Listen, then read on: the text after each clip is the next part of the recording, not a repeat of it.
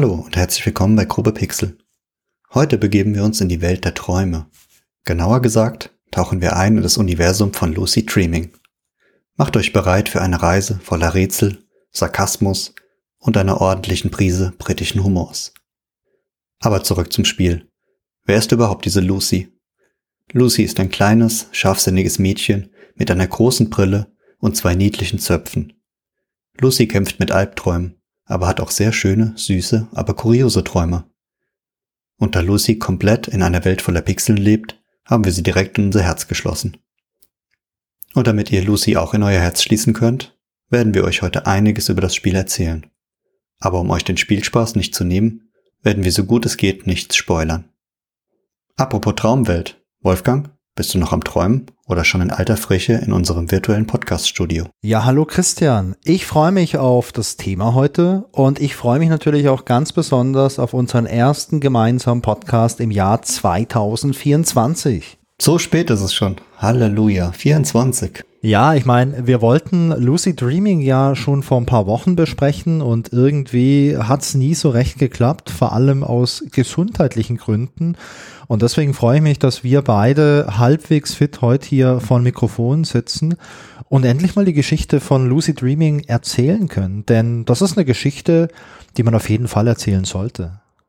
Genau, in unserer Agenda hatten wir eigentlich noch eine Folge über Computerviren und jetzt äh, haben wir uns irgendwie ganz schön äh, realistische Viren eingefangen, die uns auch nicht in Ruhe lassen. Also ich, ich weiß nicht, wie es bei dir ist, aber diesen Winter bin ich, äh, kämpfe ich mit einem Infekt nach dem anderen, der mich immer wieder lahmlegt, meine Stimme angreift und äh, uns immer wieder die Termine rumschieben lässt. Aber ich hoffe, jetzt wird es ja bald Frühling und dann wird alles besser, oder?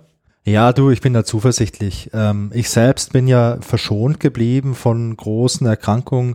Ich habe zwar hin und wieder mal einen Tag gehabt, wo ich nicht so super fit war oder wo auch mal ein bisschen der Hals gekratzt hat, aber so eine richtige Grippe oder so eine richtige Erkältung hatte ich zum Glück schon länger nicht mehr. Und äh, ja, bin froh darüber. Aber ich bin natürlich auch froh, dass du heute endlich wieder fit bist. Und äh, ja, Lucy Dreaming. Wann haben wir das eigentlich gespielt, Christian? Kannst du dich da noch dran erinnern? Ja, es ist schon ein bisschen länger her. Und äh, du hast es damals alleine angefangen, weil ich glaube, da war ich äh, auch ein bisschen krank. Ja. Und dann habe ich gesagt, ach komm, äh, fang du mal an, geh mal rein in die Welt von Lucy Streaming. Und sobald ich wieder fit bin, äh, komme ich hinzu. Ja, und da sind dann äh, sieben Folgen draus geworden im, im Stream, die auch heute noch auf YouTube äh, anzuschauen sind. Kann ich noch mal empfehlen, im Nachhinein zu schauen. Ja, was ich noch viel mehr empfehlen kann, ist das Spiel selber zu spielen, denn du hast es gerade ja auch schon gesagt, Christian, wir wollen in der heutigen Folge nicht wirklich spoilern. Also wir werden zwar grundlegend erzählen, wie das Setting aussieht bei Lucy Dreaming und wir werden auch ein bisschen die Spielmechanik von Lucy Dreaming erklären, aber der Schwerpunkt von der heutigen Podcast-Folge, der liegt auf der Entwicklungsgeschichte von Lucy Dreaming und die ist ziemlich cool, wie ich finde. Und das Spiel selbst, ähm, ja, also ich kann es euch wirklich nur ans Herz legen, wenn ihr Lust habt auf Point-and-Click-Adventures, wenn ihr auch Spiele mögt im, ja, im Retro-Pixel-Look, da ist Lucy Dreaming, wie ich finde, wirklich ein, ja, ein Kleinod, das sehr viel Freude macht und das man auch immer wieder mal für kleines Geld bekommt. Also der reguläre Verkaufspreis, der ist nicht sehr hoch. Ich glaube, der liegt bei so ungefähr 20 Euro. Es gibt aber auch immer wieder mal irgendwelche Rabattaktionen, wo man es für 15 Euro bekommt und ja, das ist es auf jeden Fall wert. Ja, genau. Also aktuell liegt der, der offizielle Verkaufspreis mittlerweile, ist jetzt auch schon ein, bisschen her, liegt bei 15,99, so bei den Klassikern, bei Steam und bei Nintendo, äh, wo es das so gibt. Ja, aber bevor wir ähm, richtig in das Spiel einsteigen, fällt mir ein, äh, was, was mich an dem Spiel nachträglich äh, beeindruckt hat, ist, dass während wir es online gespielt haben, weißt du es noch, Wolfgang, kam der Entwickler bei uns in den Stream rein. Und das ist was, ähm, keine Ahnung, ob das noch so eine alte Kindheitserinnerung ist, aber das fand ich was so Besonderes. Das ist einfach hängen geblieben und das vergesse ich auch nicht mehr. Ich kann mich da noch sehr, sehr gut daran erinnern. Das war der Tom und äh, wir haben mit dem ja dann auch ein bisschen gequatscht während des Streams und äh, ich habe den Tom ja dann auch gefragt, ob er mal Lust hätte auf ein Interview, wenn wir die Folge besprechen und Tom meinte, ja, ja, können wir machen. Und als Vorbereitung auf die heutige Folge habe ich mich auch knapp zwei Stunden mit dem Tom unterhalten und das war ein sehr interessantes Gespräch. Wir haben sehr viel gequatscht. Wir haben sehr viel über seinen Werdegang gesprochen und auch über, ja, den Entwicklungshergang von Lucy Dreaming und äh, sehr viel von dem, was wir euch heute erzählen, stammt natürlich auch aus dem Interview mit äh, Tom. Genau, und äh, ja, das ist ja damals so ein bisschen entstanden, halt die Idee, hey, der hat Interesse daran, der will Leute kennenlernen. Und besonders cool fand ich, er kam herein, also er spricht, er, er kommt aus Großbritannien, er spricht Englisch und er kam in den Stream ähm, und sagte, hey, ich wollte mal gucken, wie das ist, wenn Leute mein Spiel spielen, aber eine ganz andere Sprache sprechen, weil unser Stream ist auf Deutsch. Wir haben das Spiel ähm, auf Deutsch gespielt, also mit deutschen Untertiteln und äh, er hat natürlich kein Wort verstanden von dem, was wir gesagt haben, aber er fand es trotzdem faszinierend, äh, wie viel Spaß wir daran hatten und wie wir es gespielt haben, hat trotzdem zugeschaut. Äh, das macht ihn schon unglaublich sympathisch und ich glaube, du wirst in der Geschichte auch noch ein bisschen erwähnen, wie du ihn so erlebt hast. Ähm, ja, und was das für ein cooler Typ ist. Ganz genau. Vielleicht noch eine Sache an der Stelle. Ähm, wir haben uns auch überlegt, ob wir vielleicht ein Interview mit Tom machen, das wir hier im Podcast veröffentlichen. Wir haben uns dann aber dagegen entschieden. Zum einen, es gibt einige Interviews mit Tom, die man sich anhören kann, die auch sehr, sehr gut sind. Da verlinken wir euch sehr gerne auch was in, äh, in den Show Notes. Zum anderen haben wir aber auch gedacht, zu unserer Zielgruppe, das sind Leute, die gern sich äh, deutsche Podcasts anhören und wenn wir jetzt mit unserem englischen Interview führen auf Englisch, dann ist das, glaube ich, nicht so der Hochgenuss, um sich's anzuhören. Nichtsdestotrotz haben wir natürlich noch einen kleinen Einspieler von Tom, der am Schluss von dieser Folge kommt. Genau, kann ich nur zustimmen. Also äh, Englisch im Alltag ist kein Problem, aber äh, so professionell, dass wir da äh, ganze Interviews führen, ähm, ja, ist es aktuell noch nicht. Und vielleicht kommen wir da irgendwann hin. Man braucht ja auch noch Ziele im Leben, Wolfgang. Du, wir sind beide noch keine 50, Christian. Also ähm, wir haben noch viel Zeit vor uns.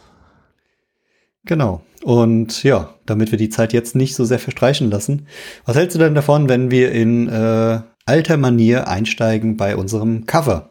Sehr gerne.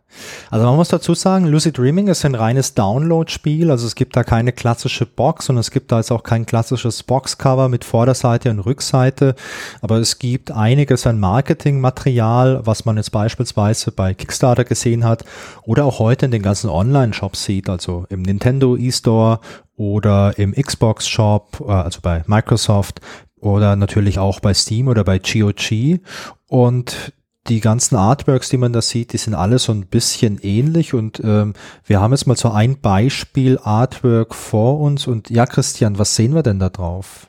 Ja, also es äh, ist ein, würde sagen, sehr, sehr farbenfrohes, sehr buntes Bild. Ja. Ähm, auf der linken Seite ist so ein leicht verschnörkelte Schrift, wo drauf steht Lucy Dreaming, klar, der Titel des Spiels. Und drunter sieht man einen, einen Augapfel, der durch die Gegend fliegt. Ähm, in der Mitte ist ganz präsent die Lucy. Ja. Äh, ein ein junges Mädchen äh, mit einer großen Hornbrille, mit zwei großen Zöpfen, die ihre Hand so ein bisschen in Richtung des äh, Spielers streckt, also in, in unsere Richtung. Äh, die hat ein Buch in der Hand, hat so eine rote Latzhose an, ein weißes Oberteil und äh, grinst so ein bisschen äh, schelmig, würde ich sagen. Also die hat, sieht so aus, als wenn sie gerade an irgendwas Spaß hat.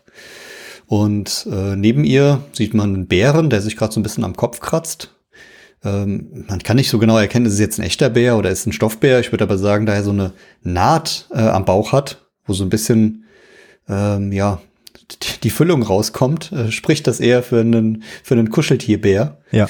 Ähm, was haben wir da noch? Oben drüber ist eine überdimensional große Ente mit einem ganz spitzen Schnabel, die so ein bisschen in die Gegend guckt.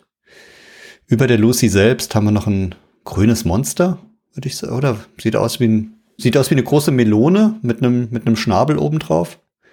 Genau. Ansonsten haben wir dann noch einen Dinosaurier, das ist wahrscheinlich so ein T-Rex. Wir haben noch ein Riesenrad und im Vordergrund sehen wir noch ein einzelnes Auge, das wohl zu irgendeiner Kreatur gehört. Und ähm, das ganze Bild ist, ähm, ich würde sagen, von den Farben her, was haben wir da? Lila, wir haben rosa, wir haben so ein Orange. Also es ist schon, ja, es sind warme Farben und äh, es sieht vielleicht ein bisschen auch aus, wie man sich so einen Traum vorstellt, oder? Wo alles so ein bisschen ja. ineinander verschwimmt. Genau, es sind alles Dinge, die in einem Traum vorkommen können und äh, ja, ist so ein Mix aus äh, schöner Traum, nicht so schöner Traum, rechts noch dieses kleine Gruselhaus und ja, auf jeden Fall hat die Lucy gute Laune und sieht so aus, als wenn sie uns so ein bisschen äh, einlädt, in ihre Welt zu kommen. Genau. Und bis wir in die Welt kommen von Lucy, vergeht aber einiges an Zeit, denn äh, die Geschichte muss sich erstmal ausgedacht werden. Das Spiel muss erstmal entwickelt werden. Eine Kickstarter-Kampagne muss erstmal erst angelegt und dann durchfinanziert werden.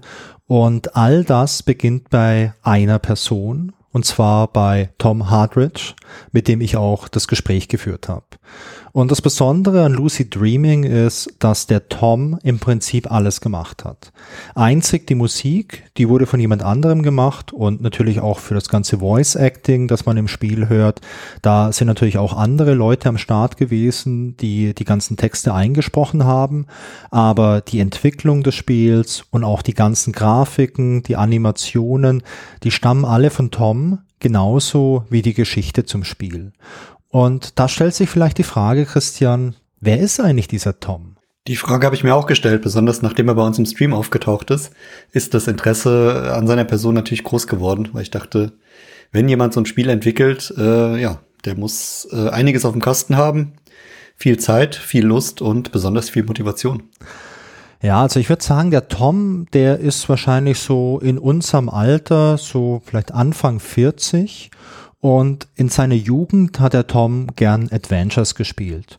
Ähm, er hat auch gern mit dem Nintendo gespielt. Er hat damals einen Gameboy gehabt. Er hat einen NES gehabt und noch ein paar andere Nintendo-Konsolen. Und ansonsten hat er auch gern am Computer gespielt. Und eines seiner ersten Spiele, an das er sich noch so erinnert hat, war ein frühes King's Quest, also eins von diesen Sierra Adventures. Und er konnte sich auch noch gut erinnern an The Secret of Monkey Island. Das hat er damals auf dem Amiga gespielt. Und als er so ein junger Kerl war, da hat er natürlich auch davon geträumt, irgendwann mal ein eigenes Computerspiel zu machen. Und zwar so ein cooles Adventure. Und Christian, war das bei dir vielleicht ähnlich, als du so ein junger Kerl warst? Ich, ich wollte gerade sagen, also jeder von uns hatte irgendwie die Idee, ich mache ein eigenes Adventure damals. Ähm ja, bei mir ging es äh, nach Day of the Tentacle, habe ich mir auch überlegt, wie würde ich so ein Adventure gestalten und was kann man da für Sachen reinbringen. Ähm, obwohl ich mich auch noch besonders dran erinnere, meine Gedanken waren immer nur die Spiele, die ich kannte und dann Elemente mit reingebracht. Ähm, meine Kreativität hat damals nie für ganze eigene Adventure ausgereicht, sondern ich habe immer überlegt, wie könnte ich die Sachen noch ergänzen, erweitern mit anderen Figuren oder mit anderen Zeiträumen. Ja, ist dann alles in meinem Kopf entstanden, aber dort äh, bisher auch geblieben. Aber wer weiß, was die Zukunft noch bringt. Wie war es denn bei dir? Naja, also ich war äh, grafisch nie wirklich talentiert. Ähm, ich fand Adventures auch gut. Ich habe mich damals mit äh, Text-Adventures beschäftigt und da ich äh, jetzt nicht irgendwie eine Text-Adventure-Engine zur Verfügung hatte und eine eigene zu programmieren mir doch als eine sehr, sehr große Aufgabe erschien, habe ich mich dran gemacht, mit Batch-Dateien auf äh, MS-DOS ein eigenes Text-Adventure zu erstellen. Du hast ja in Batch-Dateien äh, so auch die Möglichkeit gehabt, ein bisschen Logik reinzupacken, beispielsweise durch, ähm, hieß es Choice oder hieß es Choose? Da konntest du quasi äh, Eingaben abfragen und konntest dann in Abhängigkeit von einem Tastendruck oder einer Eingabe entsprechend weiterverfahren in der Batch-Datei. Und ich habe damals zwei Fantasy Text Adventures gemacht, die hießen Lands of Death Teil 1 und 2. Das waren so äh, satirische Fantasy-Adventures, wo auch teilweise meine Bekannten und äh, Schulkameraden quasi als Figuren dabei waren. und das war auf dem Pausenhof auch äh, sehr beliebt und sehr lustig, aber leider ist nie mehr draus geworden und leider existieren, glaube ich, die Disketten von damals nicht mehr. Wird mir echt Freude machen, mir das heute nach 30 Jahren vielleicht nochmal anzuschauen. Ja, echt schade. Wenn es nochmal irgendwo auftaucht, dann müssen wir es auf jeden Fall spielen. Ganz genau. Also falls da draußen noch irgendjemand Lands of Death Teil 1 und 2 von Wolfgang Schoch hat, bitte meldet euch. Ich würde es gern nochmal spielen. ja, also das, was ich damals entwickelt habe, das würde ich nicht als äh, Adventure bezeichnen, äh, sondern es waren halt eher so kleine Textlabyrinth-Spiele, so, wo willst du jetzt lang gehen? Nach links, geradeaus oder rechts. Und dann musstest du halt sozusagen so ein interaktives Labyrinth durchgehen, ohne dass du es gesehen hast, weil das war ja auch ohne Grafiken. Ja. Oder halt so kleine Quizspiele. Und ja, die alle in, in QBasic programmiert. Das waren meine Highlights, aber zum Adventure hat's nie gereicht. Ja, sehr schön. Aber also falls da noch jemand was hat von äh, Christians Frühwerk, meldet euch bitte. Das würde mich persönlich auch sehr interessieren. Ja, mich auch. Naja, wie ging es mit dem Tom weiter? Ähm, Tom hat, wie gesagt, in seiner Kindheit und Jugend auch gern mal gespielt und dann hat er das Spielen irgendwann mal ein bisschen aus den Augen verloren. Er hat äh, seinen Schulabschluss gemacht, er hat sich dann seiner beruflichen Karriere gewidmet und er hat damals auch seine Frau Emma kennengelernt. Emma und Tom, die machen sich irgendwann selbstständig und die gründen zusammen eine Werbeagentur. Und der Tom hat erzählt, die Emma ist eher so die planerische Person, während Tom eher der kreative Kopf ist und sich um die ganzen Dinge kümmert, die man da jetzt irgendwie kreativ entwickeln muss. Und Tom hat auch gesagt, sein Arbeitsstil ist halt auch einfach mal anzufangen und dann zu schauen, wohin sich eine Sache entwickelt.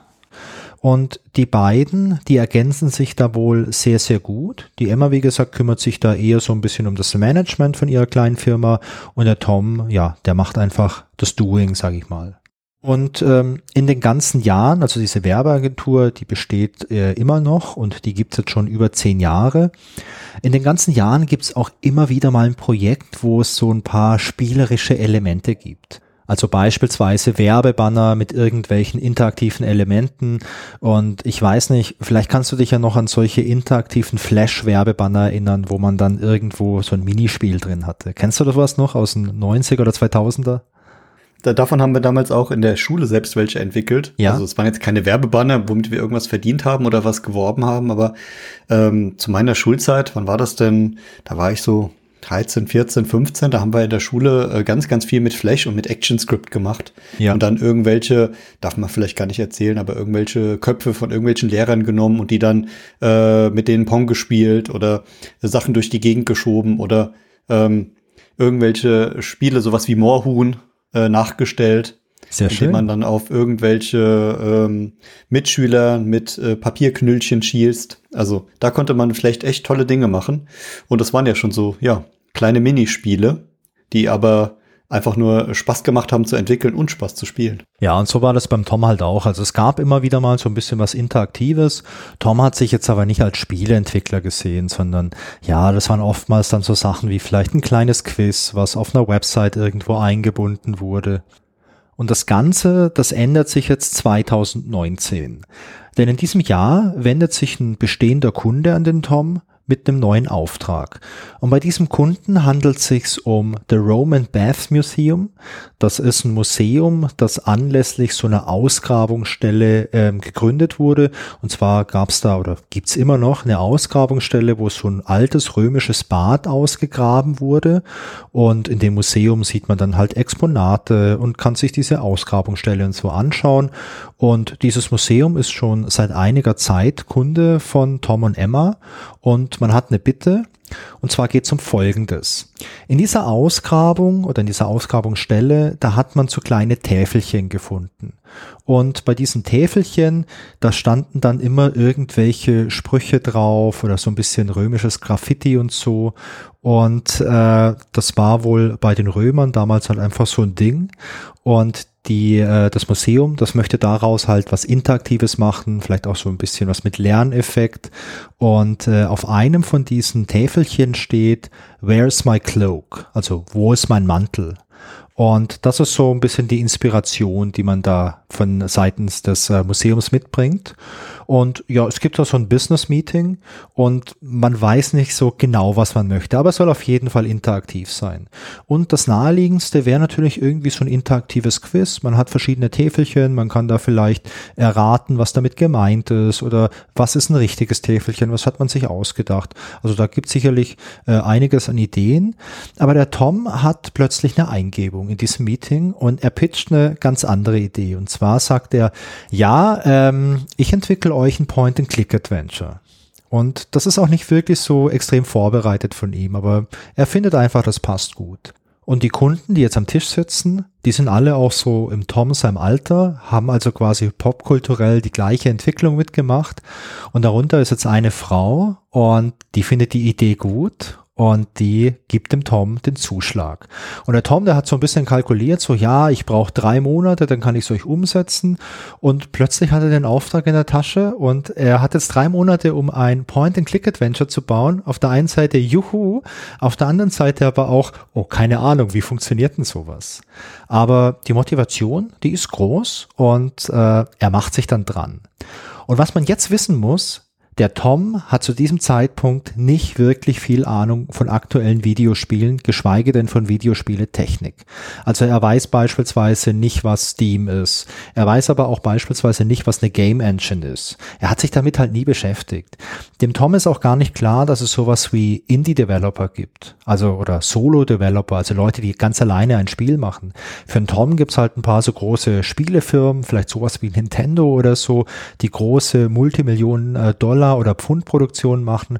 Aber so diese Welt von diesen kleinen Spielestudios oder diesen Einzelpersonen, die kennt der Tom halt einfach gar nicht. Und er weiß, er hat jetzt halt drei Monate Zeit und soll dieses Spiel äh, abliefern und er macht sich jetzt dran.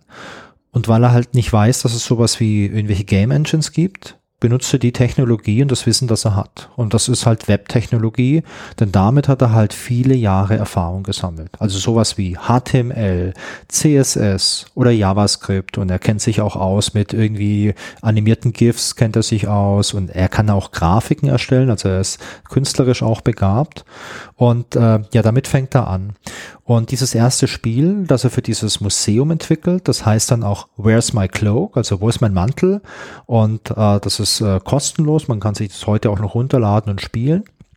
Und wenn man sich mal genau anschaut, die Animationen, die im Spiel sind, das sind beispielsweise alles so animierte GIFs. Also das ist sonst nichts entwickelt worden oder so. Das sind animierte GIFs und das sind halt die Animationen. Es gibt auch ein kleines bisschen Musik, aber das Spiel ist ich würde sagen, eher sowas wie so ein Visual Novel und ist nicht ein traditionelles Adventure, weil da gibt es keine Figuren, die irgendwo rumlaufen. Wenn du in so einer Szene bist, dann siehst du halt die Szene, du hast ein paar Hotspots, du kannst da irgendwo draufklicken, du kannst dann halt auch Gegenstände bekommen, hast ein Inventar.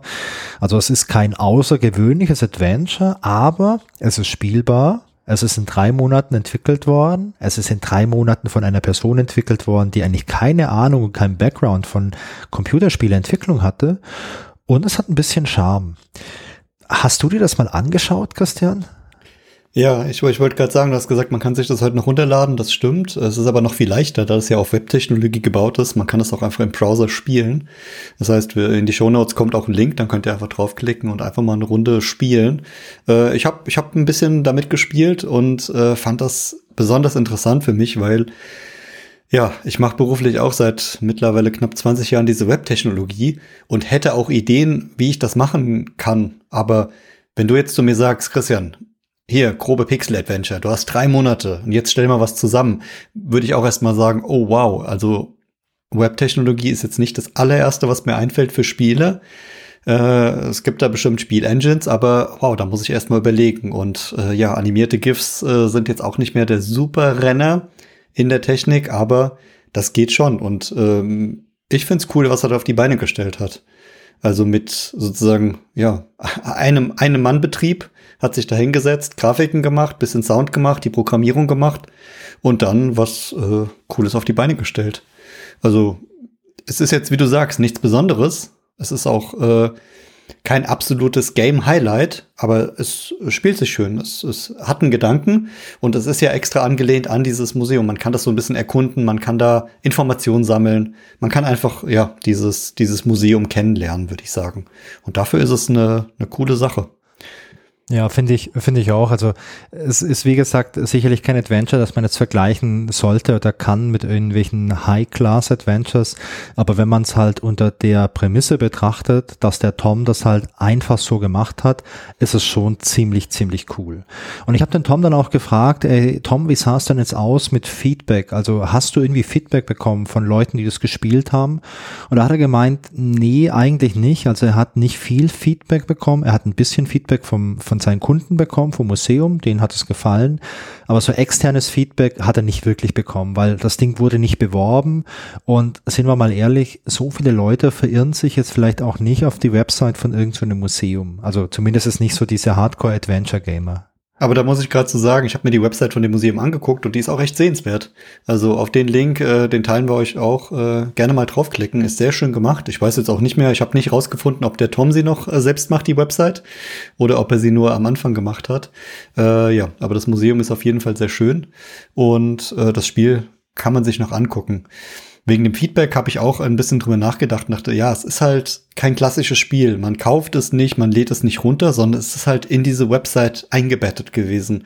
Und dadurch fällt es gar nicht so richtig als Spiel auf. Also wenn ich mir jetzt überlege, ich gehe auf irgendeine Website und da ist jetzt ähm, irgend so ein kleine, kleines Quiz oder sowas, warum sollte ich da Feedback geben? Das, ähm, außer jemand fragt speziell danach. Aber deswegen, ich, ich kann mir vorstellen, dass es da einfach keins gibt, weil ähm, ja, zu positiven Feedback neigen sowieso sehr wenige. Und äh, so, so sag mal so, in der IT sagt man ja, äh, kein Feedback ist das größte Lob. Oder keine Kritik ist das größte Lob. Äh, und deswegen äh, hat das, hat er anscheinend alles gut gemacht.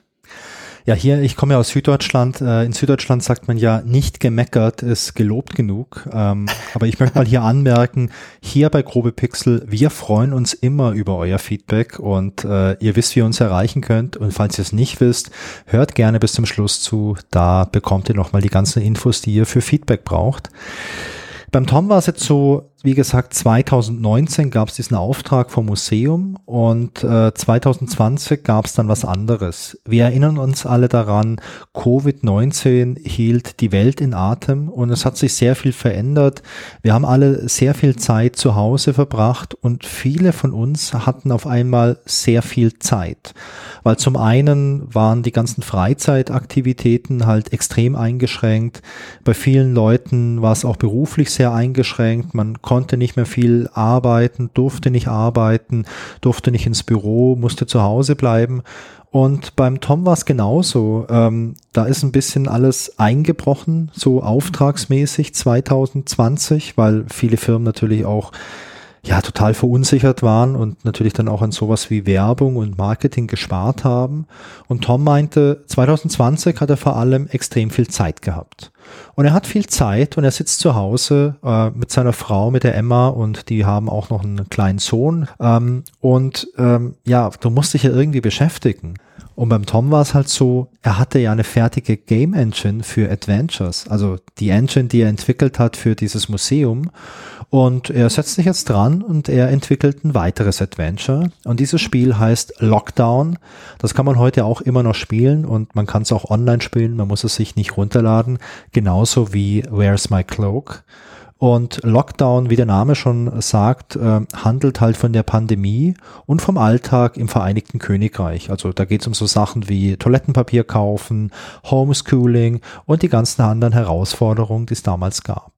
Ach, zum Glück hat es nicht in Deutschland gespielt, das Spiel, sonst wäre es noch, äh, was war das noch, Hefe bunkern, ja, äh, Nudeln zu viel kaufen. Ähm, wo wo gab es noch die Kriege in den Supermärkten? Also ich weiß doch Toilettenpapier, Hefe, ähm, Nudeln vor allem und ja. Mehl war auch äh, da. Ah, genau, Mehl, Mehl, Mehl und, äh, und Hefe, genau. Das, was vorher nie jemand benutzt hat, war dann plötzlich Mangelware, weil alle Brot selber backen mussten. Ja, äh, verrückte Zeit und es ist noch nicht lange her. Das ist äh, ganz schön crazy. Der Tom, der entwickelt also dieses Spiel und er hat Spaß dran. Und als er damit fertig ist, postet er das Spiel auf Twitter. Tom hat zu diesem Zeitpunkt auch schon seit einiger Zeit einen Twitter-Account, aber er nutzt den eigentlich nie. Und irgendwie kommt er halt drauf, hey, alle Leute sind momentan zu Hause und sitzen am Computer, komm, ich twitter das mal. Und in diesem verrückten Internet, da gibt's wohl viele Leute, die Interesse an diesem Spiel haben, also an Lockdown. Und die Resonanz, die Tom bekommt via Twitter, die ist extrem positiv. Und Tom hat an der Stelle ein bisschen Glück. Denn zu diesem Zeitpunkt, als er das Spiel postet, endet gerade ein Adventure Jam. Also ein Adventure Jam, das ist quasi wie so ein kleiner Wettbewerb, wo man in einer bestimmten Zeit, wie zum Beispiel zwei Wochen, ein komplettes Adventure entwickelt, halt ein kleines Adventure und das dann quasi in so einer Art Wettbewerb einreicht.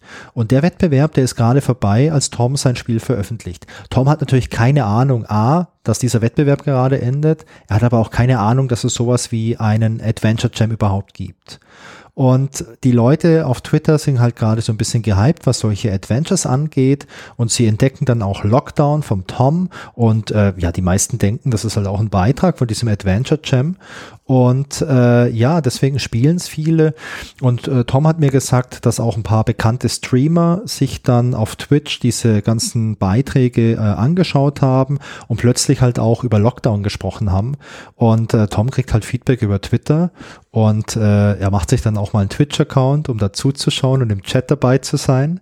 Ähm, und er bekommt dann halt auch Kontakt zu anderen Adventure-Entwicklern und taucht so ein bisschen in diese Adventure Indie Developer Szene ein. Und ihm gefällt es, denn er lernt jetzt erstmal andere Leute kennen, die sowas alleine machen. Er dachte ja, so richtige kommerzielle Spiele werden halt nur von großen Firmen gemacht. Und er stellt auch fest, die Leute sind alle super nett und geben halt auch voll viele Tipps und geben Feedback.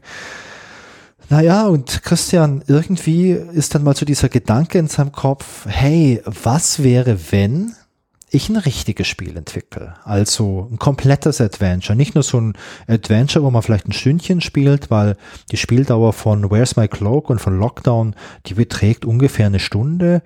Und er denkt halt drüber nach, ja, so ein richtiges Spiel, wo man so sechs bis acht Stunden spielt, wäre das was, was ich theoretisch machen könnte. Und äh, er erfährt durch seine Kontakte in die Adventure-Szene, dass es da draußen sowas gibt wie Game Engines. Und mit solchen Game Engines ähm, kann man auch Adventures machen und man spart sich da ganz schön viel Arbeit.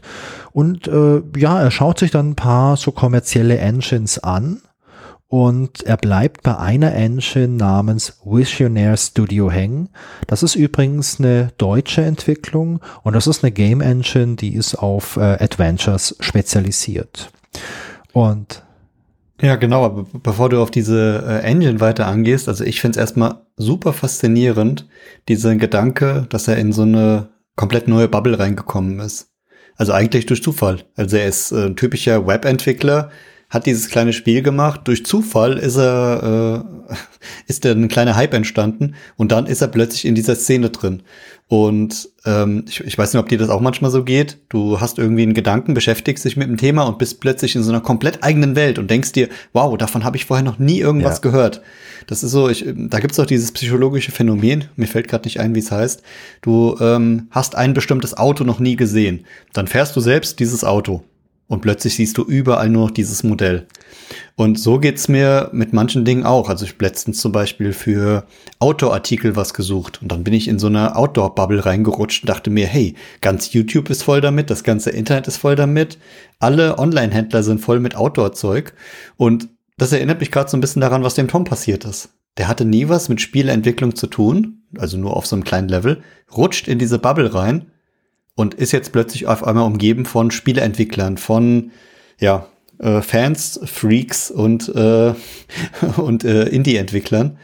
Ähm, total schöner Gedanke, oder? Das ist ein richtig schöner Gedanke und was mir an der ganzen Geschichte hier sehr, sehr gut gefällt, ist so diese Message, du bist nie zu alt, um was Neues zu tun. Und du musst auch vielleicht gar nicht alles so ganz genau planen. Manchmal reicht's völlig aus, sich mit den Dingen zu beschäftigen, die dir selber Freude machen, denn das kann schon einfach ein sehr, sehr guter Weg sein, um einfach ganz tolle neue Dinge zu entdecken und da kann was draus werden. Und beim Tom ist das, ist ein sympathischer Typ, ist aber auch stellenweise in seiner Erzählung an so ein paar Stellen auch echt ein bisschen naiv, finde ich. Also so dieses, ah, ich wusste nicht, dass es sowas wie eine Game Engine gibt. Ich habe das halt selber gemacht und ach, dann erfahre ich, dass es sowas gibt und ich schaue mir es an und das war jetzt auch hier bei diesem äh, Visionaire Studio. Er schaut sich das an und die Engine, die erinnert ihn an das, was er schon kennt. Also HTML, JavaScript und CSS, also diese ganze baumartige Struktur. Visionaire Studio ist so ähnlich aufgebaut und der Tom, der fühlt sich da wohl und dann geht er erstmal ran und nimmt das, was er halt schon quasi schon kann und packt es da mal rein und macht mal einen kleinen Prototyp. Und er hat sich dann aus dem Internet auch mal ein paar Sprites runtergeladen, ich glaube von Guybrush Threepwood und hat so eine erste Demo gemacht innerhalb von ganz kurzer Zeit, um für sich herauszufinden, ob das was ist. Und äh, er, er arbeitet mit dieser Engine und nach, nach kurzer Zeit sagt er, ja, äh, kapiere ich, komme ich mit zurecht, passt zu meinem Workflow und er hat gesagt, glaube ich, in einem Nachmittag hat er eine erste kleine Demo gemacht. Und dann ist er sich aber auch schon sicher, ja, das ist die richtige Wahl. Ähm, die anderen Sachen, die es noch gibt, die schaue ich mir jetzt nicht mehr an. Das überzeugt mich. Und was er auch gesagt hat, ist, der Vorteil an diesem Visionaire Studio ist das Lizenzmodell gewesen. Denn du kannst dir eine Demo runterladen und die ist erstmal soweit voll funktionstüchtig. Du musst dann halt Lizenzgebühren bezahlen, wenn du damit auch ein Spiel veröffentlichst. Und das ist auch ein bisschen gestaffelt. Also wenn du jetzt nur für Desktop veröffentlichen möchtest, ist es äh, günstiger.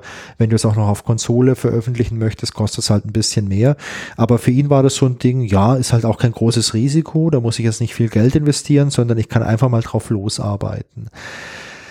Ein wichtiger Punkt für ihn ist aber, wie kann das finanziert werden? Denn er hat ja noch seinen normalen Job in der Werbeagentur und damit verdient er halt auch den Lebensunterhalt für sich selbst, aber natürlich auch für seinen Sohn und für seine Frau, beziehungsweise seine Frau arbeitet ja mit, aber die können das nur zusammen machen. Und äh, da überlegen sie halt und durch seine Kontakte auf Twitter wird er so ein bisschen auf Kickstarter aufmerksam. Er hat mir gesagt, dass er Kickstarter vorher auch schon kannte, das war ihm nicht komplett neu, aber er hat Kickstarter jetzt nie verwendet für die Finanzierung von irgendwelchen Spielen oder so, sondern er hat sich, Zitat, irgendwelche anderen äh, kuriosen Sachen teilweise bei Kickstarter schon äh, gekauft, beziehungsweise hat die unterstützt, aber so, dass man Spiele damit unterstützt, das hat er nicht so auf dem Schirm gehabt. Aber durch diese Game Developer Bubble, in der er drin ist, wird ihm das halt so klar und er denkt drüber nach und bespricht sich natürlich auch mit Emma. Und äh, sie kommen zu dem Schluss, wenn sich dieses Spiel selbst finanziert, dann könnte Tom das ja zügig entwickeln. Also wenn er nicht irgendwie in der Werbeagentur arbeiten muss und das jetzt irgendwie nur am Wochenende macht, sondern wenn er die Finanzierung hat für die Entwicklungszeit, dann kann er sich mehr oder weniger in Vollzeit drauf konzentrieren, ohne ein schlechtes Gewissen zu haben. Und zu dem Zeitpunkt habe ich so ein bisschen rausgehört, war für ihn schon klar, er entwickelt so ein Spiel mit diesem Visionaire Studio. Das wird ein richtiges Spiel mit diesen sechs bis acht Stunden Spielzeit. Und wenn es mit Kickstarter funktioniert, dann kann man das auch schnell entwickeln. Aber er hat dann auch gesagt, naja, wenn es mit Kickstarter halt nicht funktioniert hätte, dann hätte ich es halt irgendwie als Hobby weiter betrieben und dann hätte es halt vielleicht zehn Jahre gedauert, aber gemacht hätte ich es auf jeden Fall. Und äh, das ist auch so das ist cool irgendwie. So, hey, mir macht das Spaß. Ich gucke jetzt mal, was es für Möglichkeiten gibt und vielleicht kann ich es zügig machen, vielleicht interessiert es genügend Leute. Ansonsten bleibt es mein Hobby und macht vielleicht halt nur mich selber glücklich. Und äh, die Emma und der Tom, die beschließen dann, dass sie sich so sechs bis acht Monate Zeit für eine Demo geben und dann eine Kickstarter-Kampagne versuchen. Also du brauchst schon ein bisschen was, bevor du so eine Kampagne startest. Du musst schon ein bisschen beweisen, dass du es auch drauf hast. Und der Tom, der will diese Kickstarter-Kampagne machen. Wie würdest du da jetzt rangehen, Christian? Ich wollte gerade sagen, bevor ich zu meiner Kickstarter-Kampagne komme, jeder von uns hat doch irgendwelche Kickstarter, die er mal mitgemacht hat, die entweder gar nichts geworden sind, Geld weg, oder da kam irgendein Quatsch bei raus, oder? Gibt's da was bei dir? Also ich habe mal für boah, 180 Dollar auf Kickstarter so einen kleinen äh, Music Streaming Player finanziert. Der hat ähm, die Größe gehabt von so einem iPod Shuffle, aber du konntest den über dein Handy mit Spotify synchronisieren und dann Spotify Playlisten da drauf packen. Und das ist schon ewig her. Also es war zu einer Zeit, wo ich halt ein iPhone hatte, aber jetzt äh, jetzt keinen so kleinen coolen Player oder auch keine coole Sportuhr, wo man Musik drauf laden konnte. Und da habe ich mir gedacht, hey, das wäre ein cooles Ding, den zu haben, so für einen Sport, dann steckst du den in die Tasche. Du konntest da halt äh, Kopfhörer einstecken über ganz normales Klinkenkabel oder auch mit Bluetooth. Und äh, das Ding kam irgendwann auch, hat echt ewig gedauert, wie zwei Jahre. War halt ein riesengroßer Klopper irgendwie, also war viel klobiger, als ich dachte. Und na, es hat nie so hundertprozentig gut funktioniert. Da gab es immer Probleme. Der ist immer hängen geblieben, abgestürzt. Bluetooth war immer Pain in the Ass. Ähm, aber in der Theorie wäre es ein geiles Gadget gewesen. Bei mir war es, ich habe äh, auch schon vor über zehn Jahren äh, Kickstarter mitgemacht äh, für ein äh, damals Katzenspielzeug, was ähm, computergesteuert funktioniert. Uh. sollte eine kleine Maus darstellen, äh, die du an den Computer anschließt. Dann konntest du auch äh, verschiedene Programme aufspielen und dann hat dieses kleine Etwas sich auf dem Boden bewegt wie eine echte Maus. Und zwar nur durch ähm, so rot rotierende Bewegungen und äh, so Vibrationsgeräusche und sowas und Es, es war total lustig, aber da wurden auch Riesenvideos aufgezogen und da wurde die Kampagne wurde aufgebauscht. Da gab es jede Woche neue, ähm, neue Texte, neue Blog-Einträge, neue Videos und sowas. Am Ende war das gar nicht so toll, aber die Kampagne war super aufgezogen. Also sozusagen, ich hab, muss zugeben, ich hatte mehr Spaß mit der Kampagne äh, selbst als mit dem Produkt am Ende. Aber es hat sich gelohnt. Ist, ich hatte das Gefühl, man hat jemand unterstützt, der, der eine Vision hatte. Ja, traumhaft. Ja, bei Emma und Tom war es so, ähm, die haben ja beide noch keine eigene Kampagne gestartet gehabt und Tom hat sich dann ein Buch gekauft und ich glaube, das war so ein äh, Kickstarter für Dummies Buch und da stand drin, dass man sich halt so circa neun Monate Zeit nehmen soll für die Vorbereitung. Und das war für die halt einfach der Blueprint. Und die haben die Zeit halt zum einen genutzt, um die Demo zu entwickeln und parallel auch um eine Community aufzubauen. Denn äh, Tom hat mir gesagt, für ihn war das am Schluss halt wirklich ein entscheidender Faktor, dass zum Start von der Kampagne schon eine große Community am Start war, in Social Media, also auf Instagram oder auch auf Twitter. Und dann halt auch viele Leute bereit waren, die Kampagne zu unterstützen. Und ähm, auch noch so ein spannender Fun Fact. Mitten in der Entwicklung von der Demo macht Tom dann erstmal eine Pause und nimmt an so einem Adventure Game Jam teil. Also wir erinnern uns, ursprünglich war es ja dieser Game Jam, der dieses Lockdown Game populär gemacht hat und die initiale Zündung äh, gegeben hat für die Entwicklung von dem Vollpreisspiel. Und äh, mitten in der Entwicklung der Demo nimmt sich Tom ja so zwei Wochen Zeit und er nimmt an diesem Game Jam teil und er entwickelt da ein komplettes Spiel namens Hair of the Dog. Er hat da zwölf Tage gebraucht und er hat die Zeit äh, auch genutzt, also jetzt nicht nur da teilzunehmen und Spaß zu haben, sondern er hat es auch als kleinen Prototypen genutzt, um Erfahrungen mit Steam zu sammeln. Und Tom meinte, ja, das ist gar nicht so trivial, bei Steam irgendwie ein Spiel anzumelden. Dann hat er auch die Zeit genutzt, um mal ein Spiel auf eine andere Plattform zu portieren. Und er hat äh, das alles mit diesem Visionaire Studio gemacht und er hat halt, äh, ich habe es ja gerade schon gesagt, da gibt's verschiedene äh, Lizenzpakete für Visionaire Studio und er konnte das alles mit dem günstigsten Paket machen, weil Hair of the Dog halt nichts gekostet hat, weil das halt kostenfrei war. Und äh, was ich auch schon vorhin, glaube ich, kurz gesagt habe, Steam kannte Tom vorher halt auch noch nicht, deswegen war das für ihn halt auch schon mal ganz nett, um da mal Erfahrungen zu sammeln, weil im Rahmen der Kickstarter-Kampagne sollte halt Lucy Dreaming auch schon auf Steam draufkommen, dass man es da halt auch schon auf die Wishlist draufpacken kann. Genau, und wir wollen jetzt natürlich nicht fies werden, aber Tom ist schon so ein bisschen weltfremd gewesen, oder damals? Um, ähm, ich weiß nicht, ob man sagen kann, weltfremd. Ich glaube, bei Tom war es halt so, der hat sich halt für ganz andere Sachen interessiert und ich meine, das passt ja auch super gut zu deinem Beispiel du fängst es an, dich mit einem Thema zu beschäftigen und bei ihm war es halt das Thema Gaming und modernes Gaming und äh, plötzlich tauchst du da ein und entdeckst viele Sachen. Also als wir miteinander telefoniert haben, der Tom und ich, wir haben so einen Videocall gemacht und ich habe bei mir hier im Regal ja auch alte Gameboys stehen und ein paar alte Gameboy-Spiele und eine PSP und so. Und da hat der Tom gesagt, ah cool, du hast ja noch einen Gameboy, ich habe das auch noch. Also er hat auch immer noch einen Gameboy, er hat noch ein NES und das waren schon Sachen, die er kannte. Aber modernes Gaming, das war für ihn kein Ding. Und also wenn ich jetzt beispielsweise meine Freundin fragen würde, ob sie weiß, was Steam ist, dann würde sie wahrscheinlich auch Nein sagen, weil sie beschäftigt sich damit halt komplett gar nicht. Ja klar, es war nur, war nur ein Spaß. Ähm, aber es ist halt schon lustig, dass er sozusagen ja vorher gar nichts damit zu tun hatte, in diese Bubble reinfällt und jetzt plötzlich äh, Dinge entdeckt, die für andere ganz normal sind. Ja, ich finde es interessant ohne Ende. Absolut, ja, das, das ist einfach spannend, ja. Und wie du sagst, viele Leute, die ich fragen würde, die wüssten auch nicht, was Steam ist. Anfang 2021 ist Tom dann auf der Zielgeraden mit der Demo für Lucid Dreaming und er zeigt die Demo vorab ein paar Leuten und lässt es auch mal so ein bisschen eine Probe spielen. Aber das Feedback ist nicht so wirklich positiv, denn es gibt einen großen Kritikpunkt an seiner Demo, die ist nämlich zu lang. Seine Demo hat eine Spielzeit von circa zwei Stunden und die Leute aus der Adventure Developer Bubble, die er so kennt, die sagen ihm halt alle, nee Tom, das ist viel zu lang. Also eine gute Demo sollte vielleicht eine Viertelstunde lang sein, sollte jetzt auch noch nicht irgendwie Story aus dem Spiel zeigen, also aus dem fertigen späteren Spiel, sondern eher nur so ein bisschen, ja, ein Gefühl dafür vermitteln, wie sich das Spiel so anfühlt. Und äh, der Tom denkt drüber nach und er überarbeitet die Demo auch nochmal und er kürzt die auch auf eine ja, viel kürzere Variante. Also dieses Zwei-Stunden-Ding gibt's dann nicht mehr. Und äh, ja, am 27. April 2021, da startet dann die äh, Kickstarter-Kampagne und der Tom hofft auf eine Summe von 15.000 Pfund und mit Hilfe von den 15.000 Pfund könnte er das Spiel halt fertig entwickeln und zwar inklusive 8 bis 10 Stunden Spielzeit, also sehr viel Spielgenuss und englischen Texten.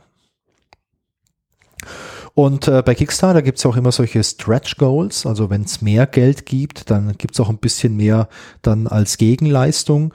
Und Tom sagt dann, für 20.000 Pfund gibt's auch noch echte Voice-Overs in Englisch und zwar für alle Figuren.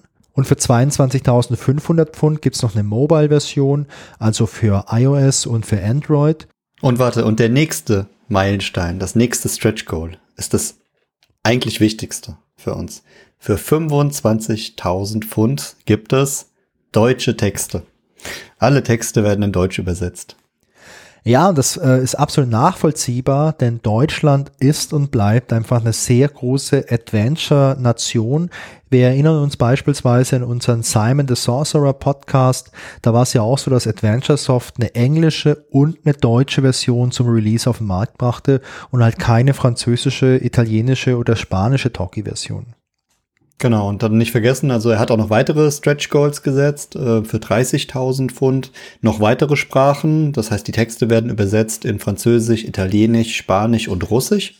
Und für 40.000 Pfund würde er äh, wahrscheinlich einfach noch mehr Spielinhalt liefern, noch mehr Content, ähm, ja, sozusagen seine, seine Spielidee einfach noch ein bisschen erweitern, vielleicht noch ein paar Minispiele reinpacken oder der Kreativität ist da, glaube ich, freier Raum gesetzt und ähm, ja, das waren so die, die, die er vorher gesetzt hat. Aber ich weiß nicht, ob du das auch von Kickstarter so kennst. Die Stretch Goals werden dann immer so ein bisschen erweitert, je nachdem, wie es gerade läuft. Ja, ich meine, wenn du jetzt äh, 30 Tage die Kampagne hast und du bekommst schon dein Founding relativ schnell, dann lohnt sich sicherlich da noch ein paar zusätzliche Stretch Goals einzuführen, um die Leute zu motivieren, noch ein bisschen mehr Geld zu geben. Ja, kann ich mir auch gut vorstellen, dass das funktioniert. Ja. Beim Tom ist es jetzt so, die Kampagne läuft 30 Tage, also bis zum 26. Mai 2021 und am Ende werden es dann 25.606 Pfund. Und damit ist der Kickstarter erfolgreich. Er spielt deutlich mehr ein als gedacht und die deutschen Texte, die sind inklusive.